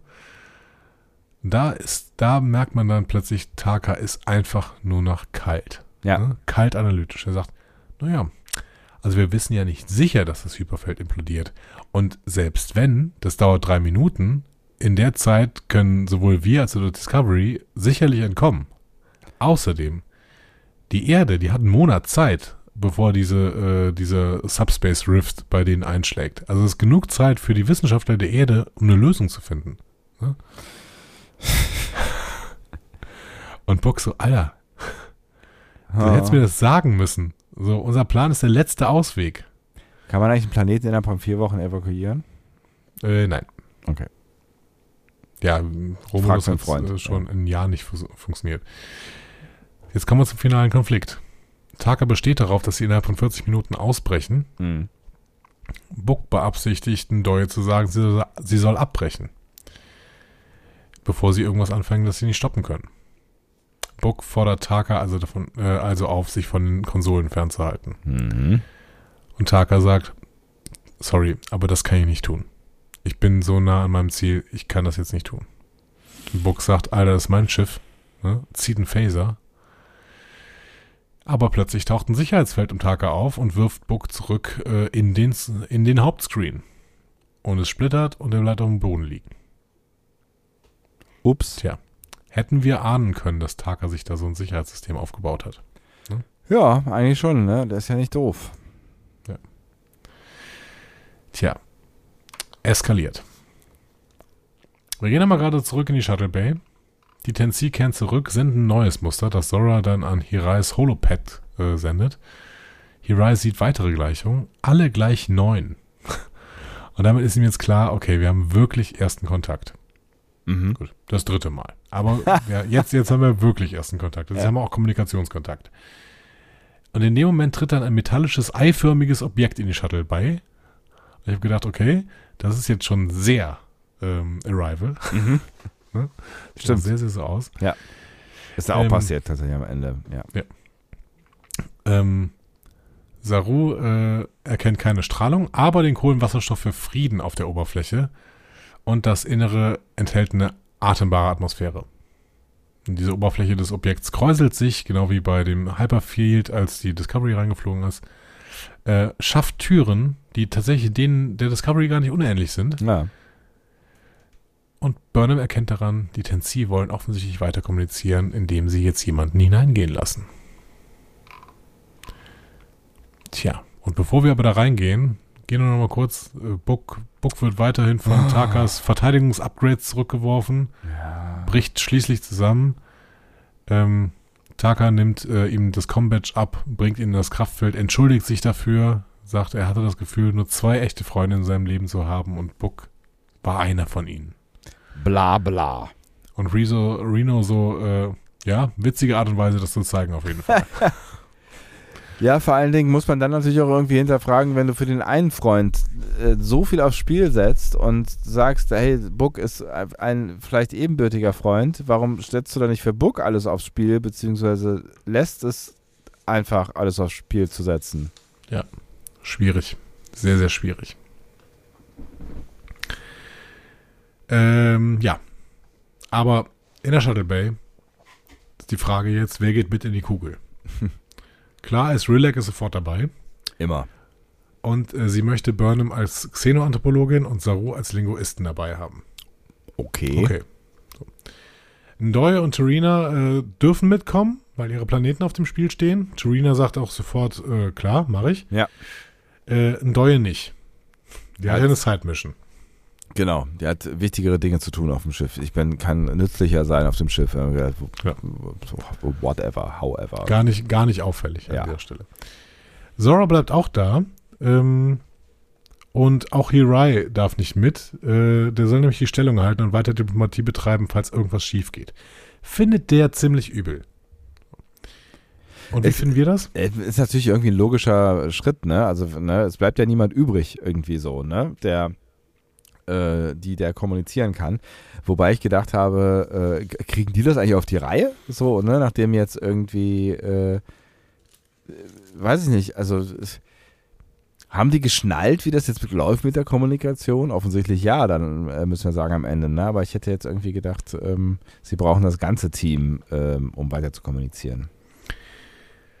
Ja, ich kann, ich kann total verstehen, also in dem Moment, wo Saru so eine tragbare Transporteinheit ankündigt, die er jetzt bauen möchte. Ja. Ne, so. In dem Moment ähm, kann ich voll verstehen, dass Hirai da bleibt, weil es ist wirklich die logische Konsequenz. Weil, wenn die jetzt alle da reingehen und dann geht das schief, Ja, klar. dann, dann kommuniziert gar keiner mehr. Und dann wird auch niemand mehr jemals kommunizieren wahrscheinlich so. Ne? Genau. Also, oder die, die äh, Tensi schaffen noch, äh, das deutlich niederschwelliger zu machen. Da aber Zora und Hirai jetzt draußen bleiben, ist, das ist total konsequent. Selbst wenn diese Kugel jetzt irgendwie sofort vor der Shuttle Bay explodiert. Hirai und Zora sind noch da, um dann weiter zu kommunizieren. Ja, absolut. Ja. Sie haben halt nur niemanden mehr, der Entscheidungen trifft. Saru ähm, sagt jetzt, ja, ich baue eine tragbare Transporteinheit und nehme einige Proben der Kohlenwasserstoffe zusammen, also die baue ich zusammen und ähm, vielleicht kann Stamets auch noch Vorschlag, äh, einen Vorschlag machen, um so eine Lichtkarte zu projizieren. Mhm. Und Burnham sagt, pass mal auf, Gegenvorschlag, du lässt beide Stamets machen, weil ich brauche dich kurz. Privates Wort. Denn wir wissen ja, sie haben alle Zeit der Welt. Richtig. Komm, wir gehen Tee trinken. Sie müssen tatsächlich auf die Instrumente warten, ne? aber die Zeit zwischen der Ankunft der Kugel und dem Eintreten der Kugel hat sich für mich echt wie eine Ewigkeit angefühlt. Ja. Ich wäre da doch sofort reingelaufen. So. Ja, ja, vor allen Dingen, ne, weil du überhaupt gar nicht weißt. Es kann ja auch sein, dass da jemand drin sitzt und wartet. Ne? Ja, genau. Das passiert nicht, ja. Ja. Ähm, ja, stattdessen haben wir jetzt nochmal Burnham offenbart Saru gegenüber ihrer Unsicherheit in einer unsicheren Situation. Das ist ein scheiß Gefühl, dass die TNC vollständig das Heft des Handels in der Hand haben. So. Ja, Herrgott. Du bist halt Captain. Ja, und ich fand es eine sehr seltsame Situation, weil irgendwie sind sie jetzt, haben sie zum ersten Mal überhaupt wieder irgendwas zu tun. Weil vorher haben sie nur reagiert, jetzt gerade können sie zum allerersten Mal agieren und das ist der Moment, wo Burnham plötzlich unsicher ist. Ja, weiß ich auch nicht so genau fand ich schwierig, auch vom, vom irgendwie Pacing her, weil das jetzt der Moment ist, wo ich irgendwie kein Gespräch, kein intimes Gespräch zwischen Saru und Burnham gesehen habe. Nee, und ich weiß auch gar nicht genau, warum sie es da gebraucht haben. Also, okay, ich, ne, ich verstehe, dass sie nochmal zeigen wollten, wie close die beiden jetzt mittlerweile wieder sind, so, ne? Und das, ne, das ist eine, eine gute, gute Beziehung geworden ist, so, aber ja, ich hatte auch irgendwie das Gefühl, das ist irgendwie nicht der richtige Moment gerade. Ich hatte schon das Gefühl, das ist nicht der richtige Moment für äh, Sarus äh, äh, Zweifel da, was Serena angeht, so, ne? Also. Ja. Aber hier gehen sie ja wirklich auch nochmal in einen anderen Raum. Ne? Ja, ja, genau. Ähm, das Gespräch an sich finde ich eigentlich ziemlich gut. Also, ähm, ne, Saru, der sagt, ja, ich habe auch Probleme damit, wenn ich keine Kontrolle habe, ne, aber wir müssen uns beide mit dieser Idee abfinden. Das äh, spiegelt auch nochmal seine Situation gegenüber Terina, ne? Und ähm, dann diese, dieses Anschreien was Taka ihm ja beigebracht hat. Ne? Ja. Ja. Funktioniert. Ich, ja. glaube, ich glaube, das kann wirklich gut funktionieren. Glaube ich auch. Und wenn es dann halt äh, nur hinterher das Lachen ist, was halt irgendwie kathartisch wirkt, so, ne? Genau. Die einzige, die das doof finde, ist Grudge. Ne? Aber ja. gut. Ja, mal klar. Ist halt auch irgendwie. Ja. Spaßbremse. Wir hatten noch eine dritte äh, Handlungsnummer, nämlich ähm, Kalber und Zora sucht nach Reno. Ach ja, richtig, da war ja noch was. Das dauert ewig, meine Herren. Genau. Ähm, Calvo ist mittlerweile in der, im Maschinenraum angekommen, guckt sich um und sagt, sag mal, äh, Zora, hast du nicht gesagt, Reno ist hier? Und Reno sagt, äh, und Zora sagt, ja, die ist hier. Und Carbo sagt, äh, Adira, äh, hast du Reno gesehen? Und Adira sagt, äh, nee, habe ich heute gar nicht gesehen. Ne? Guckt sich um und entdeckt Renos Combat unter einem Bodengitter. Mhm. Und Zora sagt, ja, das zeigt aber vollständig biometrische Messwerte an. Ähm, was ist da denn los? So. Ja. Und Kalber sagt, ja, dann lass du doch mal ausrufen, weil irgendwo auf dem Schiff muss sie ja sein. Denkt er. Denkt er. Das hören wir dann auch, während er wieder in den Shuttlebay zurückgeht. Da spricht äh, Saru jetzt auch nochmal mit Terina und versucht sie zu beruhigen. Ne? So sagt so irgendwie, alles wird gut, sowieso, kein Problem. Ne? Hat sich jemand gefragt? Und Trina, Trina sagt so, ja, ich wünschte, ich könnte dasselbe sagen, aber äh, ich bin unsicher. Ich bin vor allen Dingen unsicher, wenn ich mit jemandem in Gefahr gerate, den ich auch noch persönlich mag. Oh. Oho. Ne? So. Hm. Wen meinst du denn? Michael? Michael vielleicht? Ähm, ja, sie spekuliert äh, über sich selbst, dass sie deshalb die Nähe zu anderen vermeidet. Ähm, schönes Gespräch, wird aber von einem Wissenschaftsoffizier unterbrochen, ähm, der Saru die Materialien bringt, die von Samuels angefordert waren. Mhm. Ja, und jetzt führt Burnham das Team durch die Tür. Ähm, und als sich die Tür schließt, verschwindet das äh, Objekt auch abrupt aus der Shuttle Bay und lässt Hirai und Nendoye da rumstehen die auch gar nicht mal so äh, unbesorgt gucken. Mhm. Gut. Haben sie die ganze Zeit. Ja, es ist ja jetzt auch keine, keine sehr alltägliche äh, Szenerie, die, die sie da irgendwie verarbeiten genau. müssen. So. Ähm, das Schöne ist, die Tennessee waren sehr, sehr lieb zum Produktionsteam von Discovery. Die haben nämlich einfach eine Nachbildung der Discovery-Brücke gemacht. sehr praktisch. Genau. Der Kontakt zur richtigen Discovery ist abgebrochen. Da erscheint plötzlich vor ihnen eine isolytische Bombe. Kein Problem. Sie ist erstmal unscharf, mhm. aber die fragen sich dann, äh, Drohung? Geschenk? Was ist das? So, ne? Ähm, Sarus Scanner zeigen, dass die Tenzine Nebel von Molekülen auf dem Bildschirm abgegeben haben, der, der, der dann ein, dem dann ein Lichtmuster folgt. Saru übersetzt die Nachricht. 178 plus eine mathematische Gleichung ergibt Neugier Kohlenwasserstoff. Und 178 ist die Ordnungszahl von Isolynium. Mhm. Ähm, Saru glaubt dann, dass die Gleichung ein Volumenausdruck für eine konvexe, linsenähnliche Form ist. Das könnte natürlich die DMA sein. Aha. Ich habe die äh, Gleichung, ich habe natürlich Dancing Vulcan wieder nach dieser Gleichung gefragt. ja. Und Dancing Vulcan meint, äh, spontan sieht das aus wie eine Volumenformel, die am ehesten zu einem Zylinder passt, an den seitlich je ein Kegel geklebt wurde.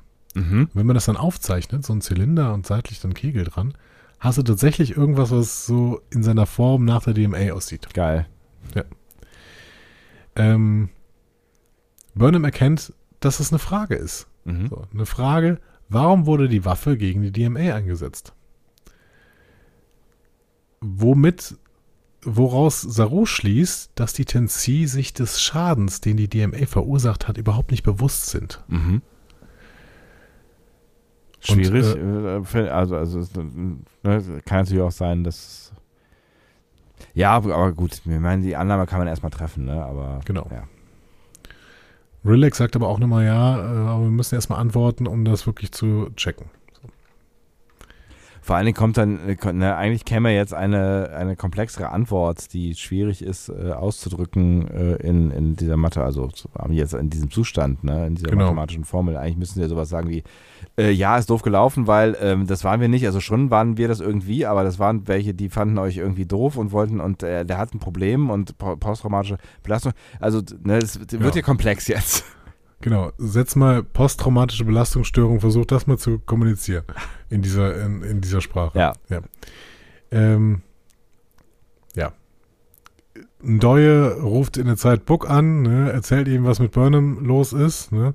Book sagt Taka, ähm, ja, äh, Moment, was sagt Book denn Taka? Ich, ich, ich, weißt du, das ist so eine Szene, ja. die ich total gerne übersprungen hätte, weil ich so unglaublich gern war bei den Tensi war. So. Ja, es ist ja auch, das ist ja auch der viel spannendere, also ich meine, es ist jetzt auch nicht unspannend, was da irgendwie zwischen diesen drei äh, Personen passiert, ähm, aber ähm, genau, aber es ist doch die Szene, wenn ich das richtig erinnere, äh, Book ist jetzt schon in der Zelle, so, ne? Und ähm, jetzt ist halt die große Frage, äh, was ist, also wie gehen sie jetzt mit Endoye um, ne? Und ähm, jetzt spricht Taka mit Endoye, meine ich. Ja, vor allen Dingen ähm, hat Book jetzt auch noch Angst um, um Burnham, ne? Ja. Ähm, und Taka sagt, ja, wir wissen halt nicht, wann die zurückkommen. Ähm, Taka sendet dann eine Nachricht an Endoye und fordert sie auf, äh, mach doch weiter. Ne? Also es schickt quasi eine SMS an den Pager da. So. Ja. Und ein Doyle macht das dann tatsächlich auch, gibt die Übersteuerung ein, leitet Plasma aus der Warp-Gondel aus. Ja. Ja, keine Ahnung. Lass, lass, wieder, lass wieder hier in diese Kugel da reingehen. Bitte. Ähm, sie einigen sich dann auf eine Antwort. Die DMA-Gleichung plus Kohlenwasserstoff für Terror. Ne? Ja. Ähm, aber Rilek ist sich nicht sicher, wie sie jetzt übermitteln sollen, dass das für, für uns Terror ist, also für sie. Ne, so. Ja, ja. Überlegt dann, ja, vielleicht sagen wir einfach die vier, ne? Weil wir sind ja auch zu viert, ne? ja, hm. ja, hm. Ja, man merkt, äh, Kommunikation, also die ist zwar Diplomatin, aber hm. Terina sagt, ja, lass auch sechs nehmen, weil das ist die Ordnungszahl für Kohlenstoff und wir sind alle kohlenstoffbasiert. Ne? Finde ich besser, ja. Finde ich auch schon besser. Ne? Saru sagt ja, aber eventuell hat 6 eine andere Bedeutung für die Tensi. Ne? Könnte zu Missverständnissen führen. Und äh, Burnham sagt, ja, aber das ist die richtige, das ist der richtige Weg. Wir machen es mit Biologie. Ähm, denn die Tensi haben ja gecheckt, was wir zum Atmen brauchen, nämlich äh, Luft. Ja. Das heißt, wir versuchen einfach eine Formel für Luft denen zu schicken und dann wissen sie, dass es um uns geht. 78% Stickstoff, 21% Sauerstoff, 0,93% Argon, 0,04% Kohlendioxid. So. Also, DMA plus uns ist gleich Terror. Ist jetzt die Botschaft, die sie schicken. Ja. Ähm, und die TNC antworten mit einem größer als Symbol und dem Kohlenwasserstoff äh, für Traurigkeit oder halt, wie Terina es ausdrücken würde, große Traurigkeit. Mhm. Und das bedeutet jetzt tatsächlich final. Sie verstehen, sie haben Empathie Mhm. und die Diplomatie funktioniert. Genau, und sie haben halt offensichtlich auch nicht äh, geschnitten, dass sie damit Leid auslösen. Genau. Wo man sich fragen muss, wie können die das nicht geschnitten haben, aber das äh, kriegen wir vielleicht noch erklärt. Naja, gut. Sie haben halt eine Mine gebaut, wo mehrere Ameisenhügel saßen. Waren, Ja, ja, ja. ne? Ja, stimmt schon. Ich, ich fand, ich fand, also all diese Szenen da, wo sie versuchen zu kommunizieren, fand ich so geil. Das ist wie der schwierigste Escape Room aller Zeiten irgendwie. Ja, voll. Das ist großartig. Ich meine, das es ist so ist- geliebt. Ja, es ist, ist natürlich irgendwie so ein bisschen ähm, ne, irgendwie, also dass sie, dass sie dann wirklich auf solche Dinge kommen, irgendwie ist in der Kürze der Zeit schon beachtlich, ne? Und da muss man sich fragen, wie glaubwürdig das ist, aber ich mochte es auch eigentlich äh, echt gerne, so dieses Rumtüfteln und äh, ne, überlegen. Und also das zeigt halt auch, wie, na, wie, wie, wie abhängig wir sind von Sprache, aber wie Sprache auch universell, äh, universell funktionieren kann und so. Da steckt so viel drin irgendwie. Ne? Ja, ja, genau. Weil man es ja wirklich, äh, weil man das, also natürlich sind die genial und sowas, ne, aber wir, wir haben hier wirklich eine eigentlich, ja, ich möchte jetzt eigentlich nicht sagen, realistische Vorstellung von Kommunikation mit äh, Aliens, die ganz anders funktionieren. Aber es Aber, ist so ein ja. bisschen das, wie, wie man sich das als Mathematiker vorstellen könnte, dass halt als hier so eine äh, Lingua Universalis irgendwie ähm, genutzt werden kann, um halt mit solchen Wesen zu kommunizieren. Ja. Ich finde es total super. Es lässt natürlich noch äh, immer noch Fragen offen, weil ne, Ja, ohne Ende, ne, klar. gerade auch was, ne, was, was Mathematik angeht oder was auch Chemie angeht, das sind ja alles nur Definitionen, die wir Menschen gemacht haben. So, ne? Also das ist halt so die Frage, ob, wie du, wie du dann darauf, also das, Ja, ne, hab oder ich auch ein Atommodell oder sowas, ne? Habe ich auch überlegt, wobei die Ordnungszahl, genau, also ähm, das, das kannst du ja tatsächlich, glaube ich, könntest du doch ablesen, oder? Was kann ich ablesen? Die Ordnung So eine Ordnungszahl. von einem äh, chemischen.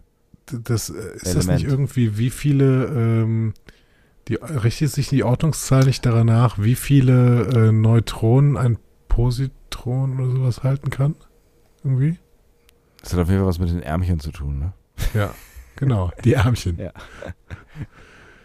Naja, also keine Ahnung, ich, ich fand's, ich fand's total super. Ja, ich, ne, ich habe es auch, ich hab's auch sehr gemocht, auf jeden Fall. Ähm, wir gehen nochmal in diese Dritthandlung. In der Technik äh, erklärt Calber Stamets, dass Zora Beweise dafür gewonnen hat, dass Renos Abzeichen manipuliert wurde. Ja. Und wenn das nicht völlig verrückt klingen würde, würde Calber denken, dass jemand Reno von Bord geholt hat.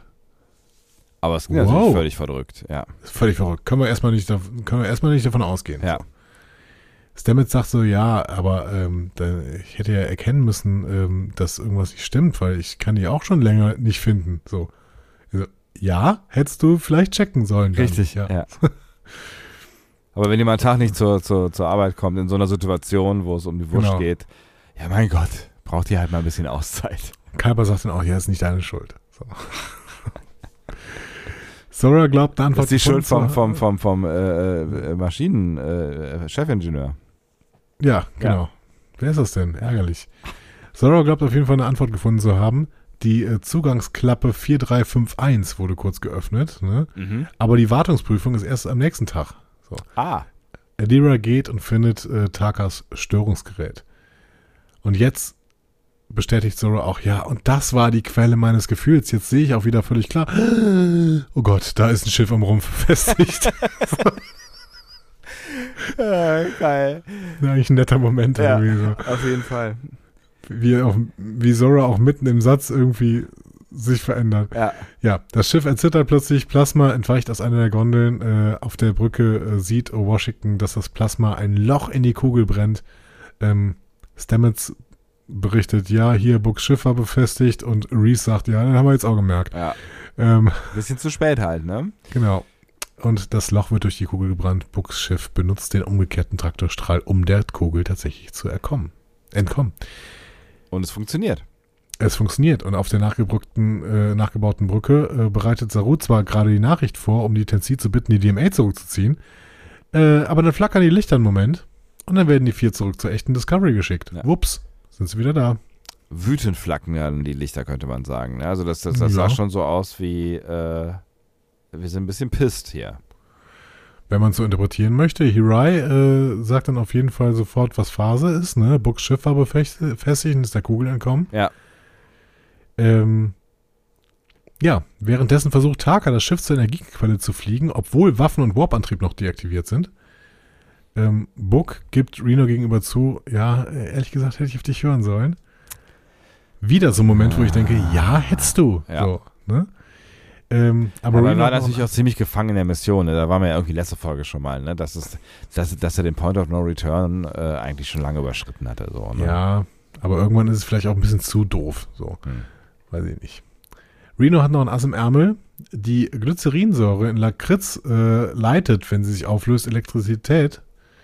Ähm, sie versucht, die Discovery zu rufen, kann aber ohne Books Zugangscode nicht an, die nicht an der Schiffssicherheit vorbei. Mhm. Ähm, tja, und unsere First Contact Crew kehrt zur Brücke zurück. Burnham fragt, ähm, ob sie denn vielleicht auf die gleiche Weise wie Books Schiff rauskommen können. Ne, dann könnten Mhm. sie zumindest hinterherfliegen. Reese sagt, nee, wir können uns nicht wehren, das Loch ist bereits wieder versiegelt. Da meldet Lieutenant Christopher plötzlich eine dringende Nachricht von Books Schiff. Ähm, und das ist Reno. Mhm. Die erzählt, ja, Taka hat uns beide gefangen. Und wenn er die Stromquelle der DMA entnimmt, dann äh, implodiert das Hyperfeld. Die 10C sind Geschichte. Die Discovery wahrscheinlich auch Geschichte. Und eine Giftmülldeponie äh, für die Erde ist hinterlassen. Also, ihr müsst uns aufhalten, was auch immer nötig ist. Mhm. Ihr müsst uns aufhalten, was auch immer nötig ist. Ja, ja, ich habe hab das schon verstanden. Ich habe das auch schon verstanden am Ende dieser Serie, ohne dass du es jetzt nochmal so bedeutungsschwanger äh, wiederholst. Ich Folge kann es aber gerne nochmal trotzdem machen. Ja. Ihr müsst uns aufhalten, was auch immer nötig ist. Tja. Was sehen wir jetzt in der nächsten Folge? Was glaubst du? Naja, wir haben an Bord natürlich jetzt drei Personen, von denen man äh, ausgehen könnte, dass sie vielleicht in der nächsten Staffel keine wichtige Rolle mehr spielen können oder müssen. Ne? Äh, Reno, wer weiß, ob Tick Notaro nochmal Zeit hat, noch eine Staffel zu spielen. Äh, Book ist, äh, haben sie halt äh, irgendwie verbrannt in dieser äh, Staffel äh, und Taka. Ja, vor allen Dingen in den letzten Folgen. Wie dumm, also ich habe ihn immer wirklich in Schutz genommen, ja, traumatisiert und sonst was und er sieht das alles nicht und sowas, aber Ich wollte gerade sagen, letzte, letzte F- Woche waren unsere, oder letzte, unsere, in unserer letzten Folge waren unsere äh, Rollen noch umgekehrt. in dieser Folge habe ich wirklich die ganze Zeit gedacht, also so langsam ist es wirklich zu doof, was du, äh, dass du hier auf alles reinfällst, was Taka sagt. Er könnte natürlich dann äh, den, den Book an Michael noch vererben als letztes äh, Freundschaftsdingsbums. Das heißt, wir nennen ba Michael ab jetzt Cleve, Genau. Cleavy. Clevey, Clevey Book. Hm, Hm. Michael Booker. bin nicht so äh, begeistert von der Vorstellung. Ja, das heißt ja nicht, dass sie den Namen annehmen muss. Kann, kann, vielleicht kann sie ihn noch als Zweitnamen tragen oder so. Hm. Hm. Ja, Also whatever. du, Also glaubst, es- du glaubst, es ist das Ende für alle drei, ja? Nein, das glaube ich nicht. Ich weiß es nicht. Aber es ist, äh, es ist eine Möglichkeit auf jeden Fall. Es ist durchaus eine Möglichkeit, weil äh, alle drei sind halt irgendwie verzichtbar. Das ist richtig, ja. Das heißt, das Schiff wird geopfert und das ist dann die Lösung. sie kommunizieren trotzdem und die Tensi ziehen die DMA zurück? Ja, also ich meine, äh, das wäre natürlich ein Zeichen, ne? Also das wäre, wenn, wenn es die Discovery tatsächlich äh, das, das Schiff zerstört, dann ist das ein Zeichen für die Tennessee, dass äh, die Discovery offensichtlich nicht ähm, einverstanden war mit dem Handeln dieses Schiffs und das könnte sie halt zurück an den Verhandlungstisch bringen, ne? Mhm. Das wäre schön. Ja. Ich will weiter gerne mit ihnen verhandeln. Also ich glaube, das wird passieren, egal wie, aber ich glaube, das Ding wird diplomatisch gelöst werden. Ich weiß nicht, ob wir es in dieser Folge noch sehen werden, äh, letztendlich, also in der nächsten äh, Folge. Aber wahrscheinlich schon. Also ich, ich würde jetzt mal davon ausgehen, ähm, dass zumindest die, die akute Bedrohung äh, für die Erde und äh, Niva ähm, gelöst wird. Das heißt, keiner der Planeten geht drauf. Keiner der Planeten geht drauf. Ähm, genau. Und äh, quasi dieser, dieser First Contact äh, oder diese First Contact Situation, in der wir uns befinden, ähm, ist zumindest von einem Erfolg gekrönt und ähm, vielleicht bricht es dann an der Stelle auch ab. Also vielleicht gibt es dann in der nächsten Staffel, äh, machen die da einfach nochmal weiter oder so. Wobei, vielleicht machen die auch einfach was ganz Neues. Die Tensi wären schon ganz schöne Verbündete, ne? Ja, auf, auf jeden Fall, das könnte sich ja durchaus äh, lohnen. Ne? Das ist halt so die Frage. Ich könnte mir auch vorstellen, dass sie keine Rolle mehr spielen. Das könnte, ich könnte mir vorstellen, dass sie das jetzt auch abfrühstücken, die zurück nach Hause fliegen und äh, dann noch ein bisschen mit Vance ein Säckchen trinken und dann ist die Staffel vorbei. Und dann gibt es in der nächsten Staffel was ganz Neues. Ja, aber es muss ja auch eine, äh, also ich glaube, es muss schon knapp werden. Also ich glaube, Erde und Niva müssen schon ein bisschen zittern. Aber die haben ja jetzt auch schon eine ganze Weile gezittert.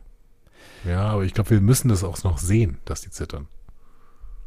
Ja, aber ich meine, jetzt geht, was wir in der nächsten Folge auf jeden Fall sehen werden, ist ja dieses Race, ne? Also Discovery gegen, äh, äh, gegen Books Ship. Ähm, wie auch, Discovery kommt ja nicht raus aus der in, Blase. Genau, wie auch immer das jetzt in der, in der Praxis aussehen wird, ne? Aber mhm. die Discovery wird sich ja jetzt irgendwas überlegen müssen, um irgendwas mit Books Schiff, äh, Schiff zu machen. Oder aber ähm, sie finden quasi über den Kanal Reno äh, Book eine Möglichkeit noch zuzugreifen. Ne? Also dass, mhm. dass quasi äh, Book und Reno die Situation äh, retten, verlängert durch die Discovery oder so. Schauen wir mal. Sollen wir noch ein Fazit zu dieser Episode ziehen? Ich bin auch, ich muss noch gar nicht drüber, drüber nachdenken. Also ich halte es für relativ wahrscheinlich, auch wegen der Theatralik, ich halte es für relativ wahrscheinlich, dass sie, ähm, dass sie Book draufgehen lassen. Ja, ich auch. Aber ich glaube Reno nicht. Und Meinst Taka da vielleicht tatsächlich das Universum wechseln. Aber wie macht das? Vielleicht mit Hilfe der Tensi. Das kann natürlich sein. Zack, weg, Problem gelöst. Ja. Äh, Fazit. Ich? Soll ich? Ja, ist mir egal. Ähm, ich würde das Fazit nämlich diesmal an einem relativ deutlichen Punkt festmachen. Ja. Ich habe gemerkt, dass ich es sehr, sehr gerne mag, wenn Protagonisten in dieser Serie sehr, sehr intelligent handeln. ja. Und deswegen. Da kannst du auch ja schon aufhören. Den Rest könnt ihr euch denken. Ja, genau. Aber deswegen fand ich Teile dieser Folge wirklich absolut brillant. Ich habe Hirai gefeiert ohne Ende. Ich äh, habe diese Kommunikationsversuche, das fand ich wirklich, ich habe, glaube ich, auch irgendwann mal äh, privat getwittert. Ich glaube, da, es gab niemals mehr Star Trek. So. Also ich meine, das ist der Inbegriff von Star Trek, was die da gerade tun. Ja. So, ja. Ne? Dieses, wir, wir äh, kommunizieren mit dem völlig Unbekannten, so, wo noch nie zuvor ein Mensch gewesen ist. Das ist wirklich, das ist, genau das ist Star Trek. Absolut. Für mich. Ja. So irgendwie versuchen, Kommunikation mit irgendwas Unbekannten zu äh, machen und damit äh, Probleme zu lösen und zwar intelligent zu lösen. Richtig, richtig gut. Das aber in beiden Nebensträngen alle völlig idiotisch handeln. aber alle so. Also außer Reno, aber gut, die, die kann halt gar nicht handeln. Ja. Aber keine Ahnung. Kalber, Stamets, Adira, ähm, Zora hm. als Supercomputer. Ja. So. Und allen voran natürlich Book und auch Taka, der, äh, der überhaupt nicht mehr offen äh, für irgendwas ist. Und allen voran natürlich ein Deue. Ja. Also die, die handeln alle so dämlich. So, dass, dass du denkst, keine Ahnung, hier sind irgendwie, hier sind irgendwie Genies mit geistig Minderbemittelten unterwegs. so. Kann man machen, aber entspricht eigentlich nicht dem, was, was, äh, was ansonsten so gezeigt wird, weil ich meine, gerade Kalber und, und Stamets, die hätten da sofort drauf kommen müssen, über, dass hier irgendwas nicht stimmt. Ja, ja, also es, da, Allein schon dieses ja. Reno fehlt. Ach so, stimmt, habe ich auch schon gemerkt, dass die den ganzen Tag nicht da ist. Ja. Hä? So, Und was habt ihr gemacht? So. so, keine Ahnung. Spricht sich da niemand ab in einem, in einem Notfall? Ich meine, das ist ja jetzt auch nicht ein Team, was äh, irgendwie 50 Ingenieurinnen und Ingenieure hat. So, zumindest wurde es mir so nicht vermittelt. Wenn die Folge auf diese Nebenhandlung verzichtet hätte, dann wäre es vielleicht unter meinen Top 5 Star Trek Folgen aller Zeiten. Weil ich, ich habe das so gefeiert, das kannst du dir überhaupt nicht vorstellen, wie sehr ich das, ich habe da teilweise geschrien vor, vor Freude, wie die das da, wie diese, dieser Kommunikationsversuch, dass auch, dass auch Discovery wirklich hier keinen einfachen Weg gegangen ist, mal wieder nicht. Ich sage ja immer, Discovery geht keine einfachen Wege. Ja. Discovery macht es sich immer schwierig. Aber hier hat es sich so ausgezahlt, dass sie sich schwierig machen, dass sie diese unhandlichen Tensi haben ähm, und dann wirklich irgendwie diesen Weg finden müssen und das so wissenschaftlich geil lösen. Also ich bin da absolut Fan von, wenn da nicht diese Nebenstränge wären, die halt irgendwie ein bisschen doof gelaufen wären. Deswegen ist diese Episode leider nicht unter meinen Top-Episoden, auch nicht von Discovery. Ähm, aber sie ist da trotzdem noch eine gute Episode, weil das, was wir da in diesem Maschinenraum sehen und vor allen Dingen dann nachher in diesem nachgebauten Discovery, ist einfach überragend. Das ist absolut großartig. Ich habe dem gar nicht so richtig viel hinzuzufügen. Ähm, also ich habe das tatsächlich, also na, ne, danke an der Stelle nochmal für den Tipp mit Arrival, wobei äh, ne, der Film ja irgendwie äh, psychologisch äh, hart zugesetzt hat. Ähm, ähm, was, ne, was aber um die Grundprämisse äh, geht. Ne? Äh, wenn ihr ihn gesehen habt, äh, dann wisst ihr wahrscheinlich auch, wovon ich rede. Ne? So wenn du Entscheidungen äh, treffen musst über äh, dein Leben äh, in so einer Form, dann, also ich, boah, das, das hat mir das hat mir wirklich hart zugesetzt. Ich habe da so lange Mhm. drüber nachgedacht, äh, wie man solche Entscheidungen treffen kann. Aber das ist ja gar nicht unser Thema. Ähm, trotzdem danke, dass du mir diesen, diesen Film äh, nochmal mitgegeben hast, weil ich hatte ihn vorher noch nicht gesehen. Ähm, es war natürlich lustig, ne, diese Parallelen zu sehen, die wirklich zum Teil ja wirklich äh, sehr, sehr deutlich waren. Ne? Mhm. Also Ja, angefangen von absolut. Von, von diesem, diesem ganzen Setting, was sie da am Anfang aufgebaut haben und so und dieser Situation. Aber du hast völlig recht, das ist, das ist halt Star Trek. Das ist und so diese, dieses gemeinschaftliche Versuchen, Kommunikation herzustellen, ähm, ich fand's, ich fand's auch, ich hab's auch, auch als jemand, der äh, irgendwann mal eine, äh, Sprachwissenschaften studiert hat, so, das ist, da steckt so viel drin und das ist, das ist irgendwie so, so cool, wie sie, wie es auch gezeigt haben, wie sie es versuchen und dieses Gemeinschaftliche und wir äh, lösen hier dieses Problem irgendwie alle miteinander gemeinschaftlich mit einem gemeinsamen Nenner und der heißt irgendwie Mathematik oder Logik oder wie auch immer du es sagen willst. Fand ich auch richtig, richtig geil. Ähm, ja, und den Rest hast du, da hast du ja auch schon gesagt, ne? Also das ist, äh, in Deuer brauchen wir nicht drüber reden, das ist, äh, das ist halt einfach nur doof. Bei Book irgendwie würde ich jetzt sagen, ja, mein Gott, äh, das, ja, der, der hat halt, der, der hat halt so gehandelt wie eigentlich auch in den letzten, letzten Folgen schon, ähm, wo, wo mir schon nicht mehr so ganz klar gewesen ist, äh, warum, warum er eigentlich überhaupt Haka noch vertraut. Ne? Also sie haben es ja versucht, dann nochmal zu kitten, ähm, und das sagt er ja auch in dieser Folge, du hast es eben äh, zitiert, ne? äh, nochmal zu kitten mit der Geschichte von äh, Taka damit Burg da nochmal irgendwo emotional andocken kann, aber trotzdem wurde es, wurde es mir schon immer schwieriger, tatsächlich auch zu ihm abzukaufen, dass er authentisch noch an Bord ist. So, und deswegen konnte ich halt irgendwie nur noch nur noch mit diesem, ja, ja, mitgehangen, mitgefangen Ding äh, das Mhm. rechtfertigen, ne? So dieses, ja, welche Option hat er denn jetzt noch so? Das heißt, die, die beste Option, die er am Ende noch hat, ist, dass er noch eine Chance darauf hat, ähm, Leid zu verhindern mit dem, was Taka da hat, weil sonst hat der nichts mehr, so, ne? Und damit konnte ich es mir ein Stück weit schönreden, aber nee, das war, das war keine Glanzleistung, die wir von ihm gesehen haben jetzt hier in dieser, in dieser Folge. Ähm, ähm, aber das hat, das hat mich jetzt bei weitem nicht so gestört, äh, wie, wie, wie das, die Blödheit von Endoye. Das ist äh, auf einem ganz anderen Level. Also wirklich auf einem ganz anderen Level. Ähm, ich hoffe, dass ich hoffe, dass wir die nicht mehr wiedersehen. Ich hoffe, dass die äh, die Erde jetzt irgendwie einen neuen äh, Repräsentanten bekommt oder so. Das ist ja, also ich finde es auch immer so schade, wenn so eine Figur so gezeichnet wird, weißt du, das ist so, ähm, ne, das ist, das ist so ein bisschen das Worf-Syndrom irgendwie, ne? Das oh Gott. ist so, der arme Worf. ja, nein, also mit dem haben sie ja Gott sei Dank noch viel gemacht dann, aber das ist so, der Worf war halt ja auch eine ganze Weile lang der Typ, der immer äh, aufgesprungen ist, wenn sie irgendwie einen First Contact hatten und gesagt hat, ja, schießen, wir müssen schießen, jetzt müssen wir schießen, Schilde hoch.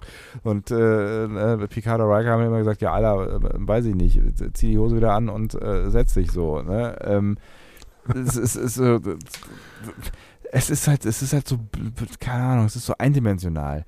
Wenn man uns jetzt vielleicht noch irgendwie irgendwas erzählt hätte über die Erde, warum die Erde so, so, so isoliert ist oder warum Mhm. Endoye äh, vielleicht so handelt, wie sie handelt, aus irgendeiner Geschichte heraus. Weißt du, also das hätte ja gar nicht so wahnsinnig viel sein müssen, aber dass, dass man irgendwie hätte das begreifbar machen können, warum sie so, so vorsichtig, so ängstlich, so, so auf, auf Abschreckung oder, oder Verteidigung aus ist, dann hätte das ja irgendwie funktionieren können. Aber ich verstehe es einfach nicht. Also ich verstehe es von vorne bis hinten einfach nicht, wie sie so handeln kann. Also dafür gibt es für mich kein, kein Pack an mehr. Also Ja, spätestens da- dann, wenn sie sieht, dass da Erfolg ist, weißt du, wenn sie sieht, die, hey, die kommunizieren miteinander erfolgreich, so.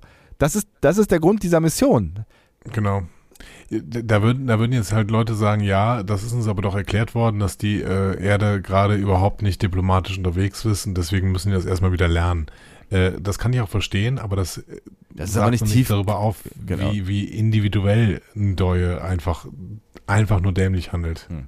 Unabhängig davon, ob die das, weil sie hat einfach keinen Plan, was sie auf dieser Mission überhaupt will. Ja. Das ist, das ist irgendwie mein Problem. So. Also eigentlich hätte sie sagen müssen von vornherein, ich glaube nicht an diese Mission und deswegen fliege ich nicht mit, weil sie glaubt nicht Ja. an diese Mission. So, was, was, Genau. was will sie da? Ja. Ja, und das ist schade. Ja, und äh, was, was, ähm, was diese Stamets äh, äh, Kalber und vor allen Dingen Zora Nummer angeht, ist natürlich irgendwie alles so ein bisschen schwierig. Ja, also.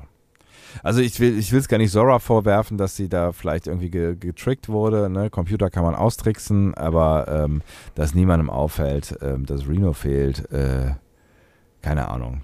Ich meine, äh, das sagt, es ist, ist, ist ein bisschen selbstironisch irgendwie, ne? Also ich meine, Reno ist halt über Folgen hinweg verschwunden.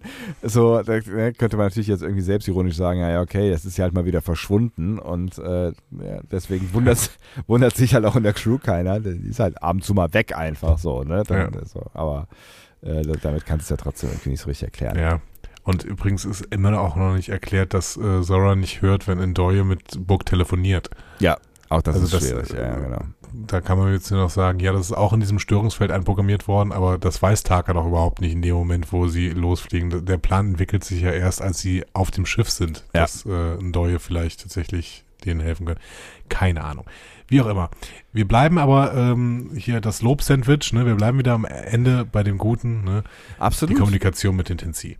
Absolut. Und ähm, ich teile auch äh, mit dir, dass es, dass es äh, eine, eine, eine nach wie vor gute Fortsetzung ist, weil es hat, es hat mich im Flow jetzt nicht so, nicht so total. Also Endoye hat genervt, keine Frage. Und ich bin auch nicht mit großer Lust immer wieder mal zu Books Schiff zurückgewechselt, ehrlich Nee, gesagt. genau. So. Auch eben nicht. Ja, auch eben nicht, genau. Aber unterm Strich war das, war das eine war total spannende Folge, die ähm, auch in einem Blink of, the, of, of, of an Eye irgendwie vorbei war. Es war so Schnips und so, ah, was? Okay.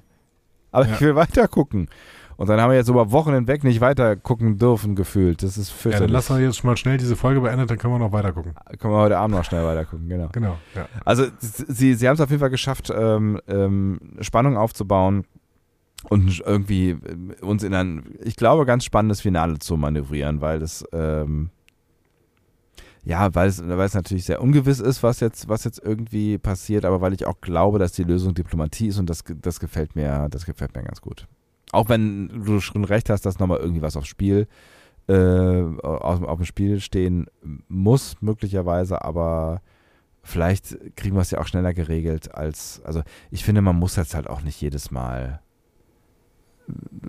diese kurz vor knapp Nummer machen und wir ziehen den Stecker drei Sekunden, bevor die Bombe hochgeht. Du hast völlig recht.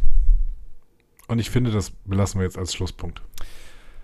Und dann äh, werdet ihr noch dran. Ähm, ihr kennt das Spiel. Wenn ihr äh, euch mitteilen möchtet und wir wären interessiert daran, was ihr dazu denkt, dann ähm, schickt uns doch gerne in irgendeiner Art und Weise eine Nachricht äh, herüber. Gerne bitte noch spoilerfrei, was die letzte Folge angeht, weil ähm, ihr wisst ja, wir haben sie noch nicht gesehen. Das werden wir vermutlich relativ zeitnah äh, nachholen, aber ähm, genau, dann können wir, können wir vielleicht, wenn äh, ihr sie noch nicht gesehen habt, auch so ein bisschen mit euch noch darüber diskutieren, wie es denn wohl weitergeht und was ihr glaubt, was aus Book werden wird. Vielleicht gibt es ja doch noch so zwei, drei unter euch, die ähm, auf uns gewartet haben. Nicht, dass wir es erwarten würden, aber vielleicht gibt es sie ja, oder? Kann es auch geben. Wie auch immer. Wir freuen Drück, uns drück auf den Knopf. jegliche Art von Kommunikation. Diskussionen zu folgen findet ihr auf discoverypanel.de oder sprecht eine Nachricht auf den Discovery Panel Anrufbeantworter unter 02291 ukta uk 2. Unter der 02291 ukta uk 2 erreicht ihr uns auch per WhatsApp. Außerdem gibt es uns auch bei Instagram unter Discovery Panel, bei Twitter unter Panel Discovery und bei Facebook unter Discovery Podcast. Wir freuen uns über eure Nachrichten und über eure Kommentare. Und auf unser Bett. Das ist richtig. Und äh, mehr denn je freue ich mich auf die nächste Folge Discovery, Absolut. dass die letzte ist. Ist- Für eine längere Zeit. Denn Staffel 5 ist, glaube ich, noch nicht mal angefangen zu drehen. Nee, das ist nur bestätigt, dass es sie geben wird. Ne? Ich glaube, das Genau. war es aber auch so an. Äh, obwohl wir müssen da nochmal News machen, fällt mir dabei ein, auf. Aber, ja, irgendwann müssen wir nochmal News machen. Ja, mein Gott, aber gut. Ihr wisst es, wir, wir kennt Wir müssen noch so viel machen. Wir müssen noch so viel machen. Also, wir rennen weiter äh, der Realität hinterher und äh, freuen uns, wenn ihr auch nächste Folge wieder mit dabei seid. In diesem Sinne, habt einen schönen Tag, was immer ihr tut. Tschüss. Tschüss.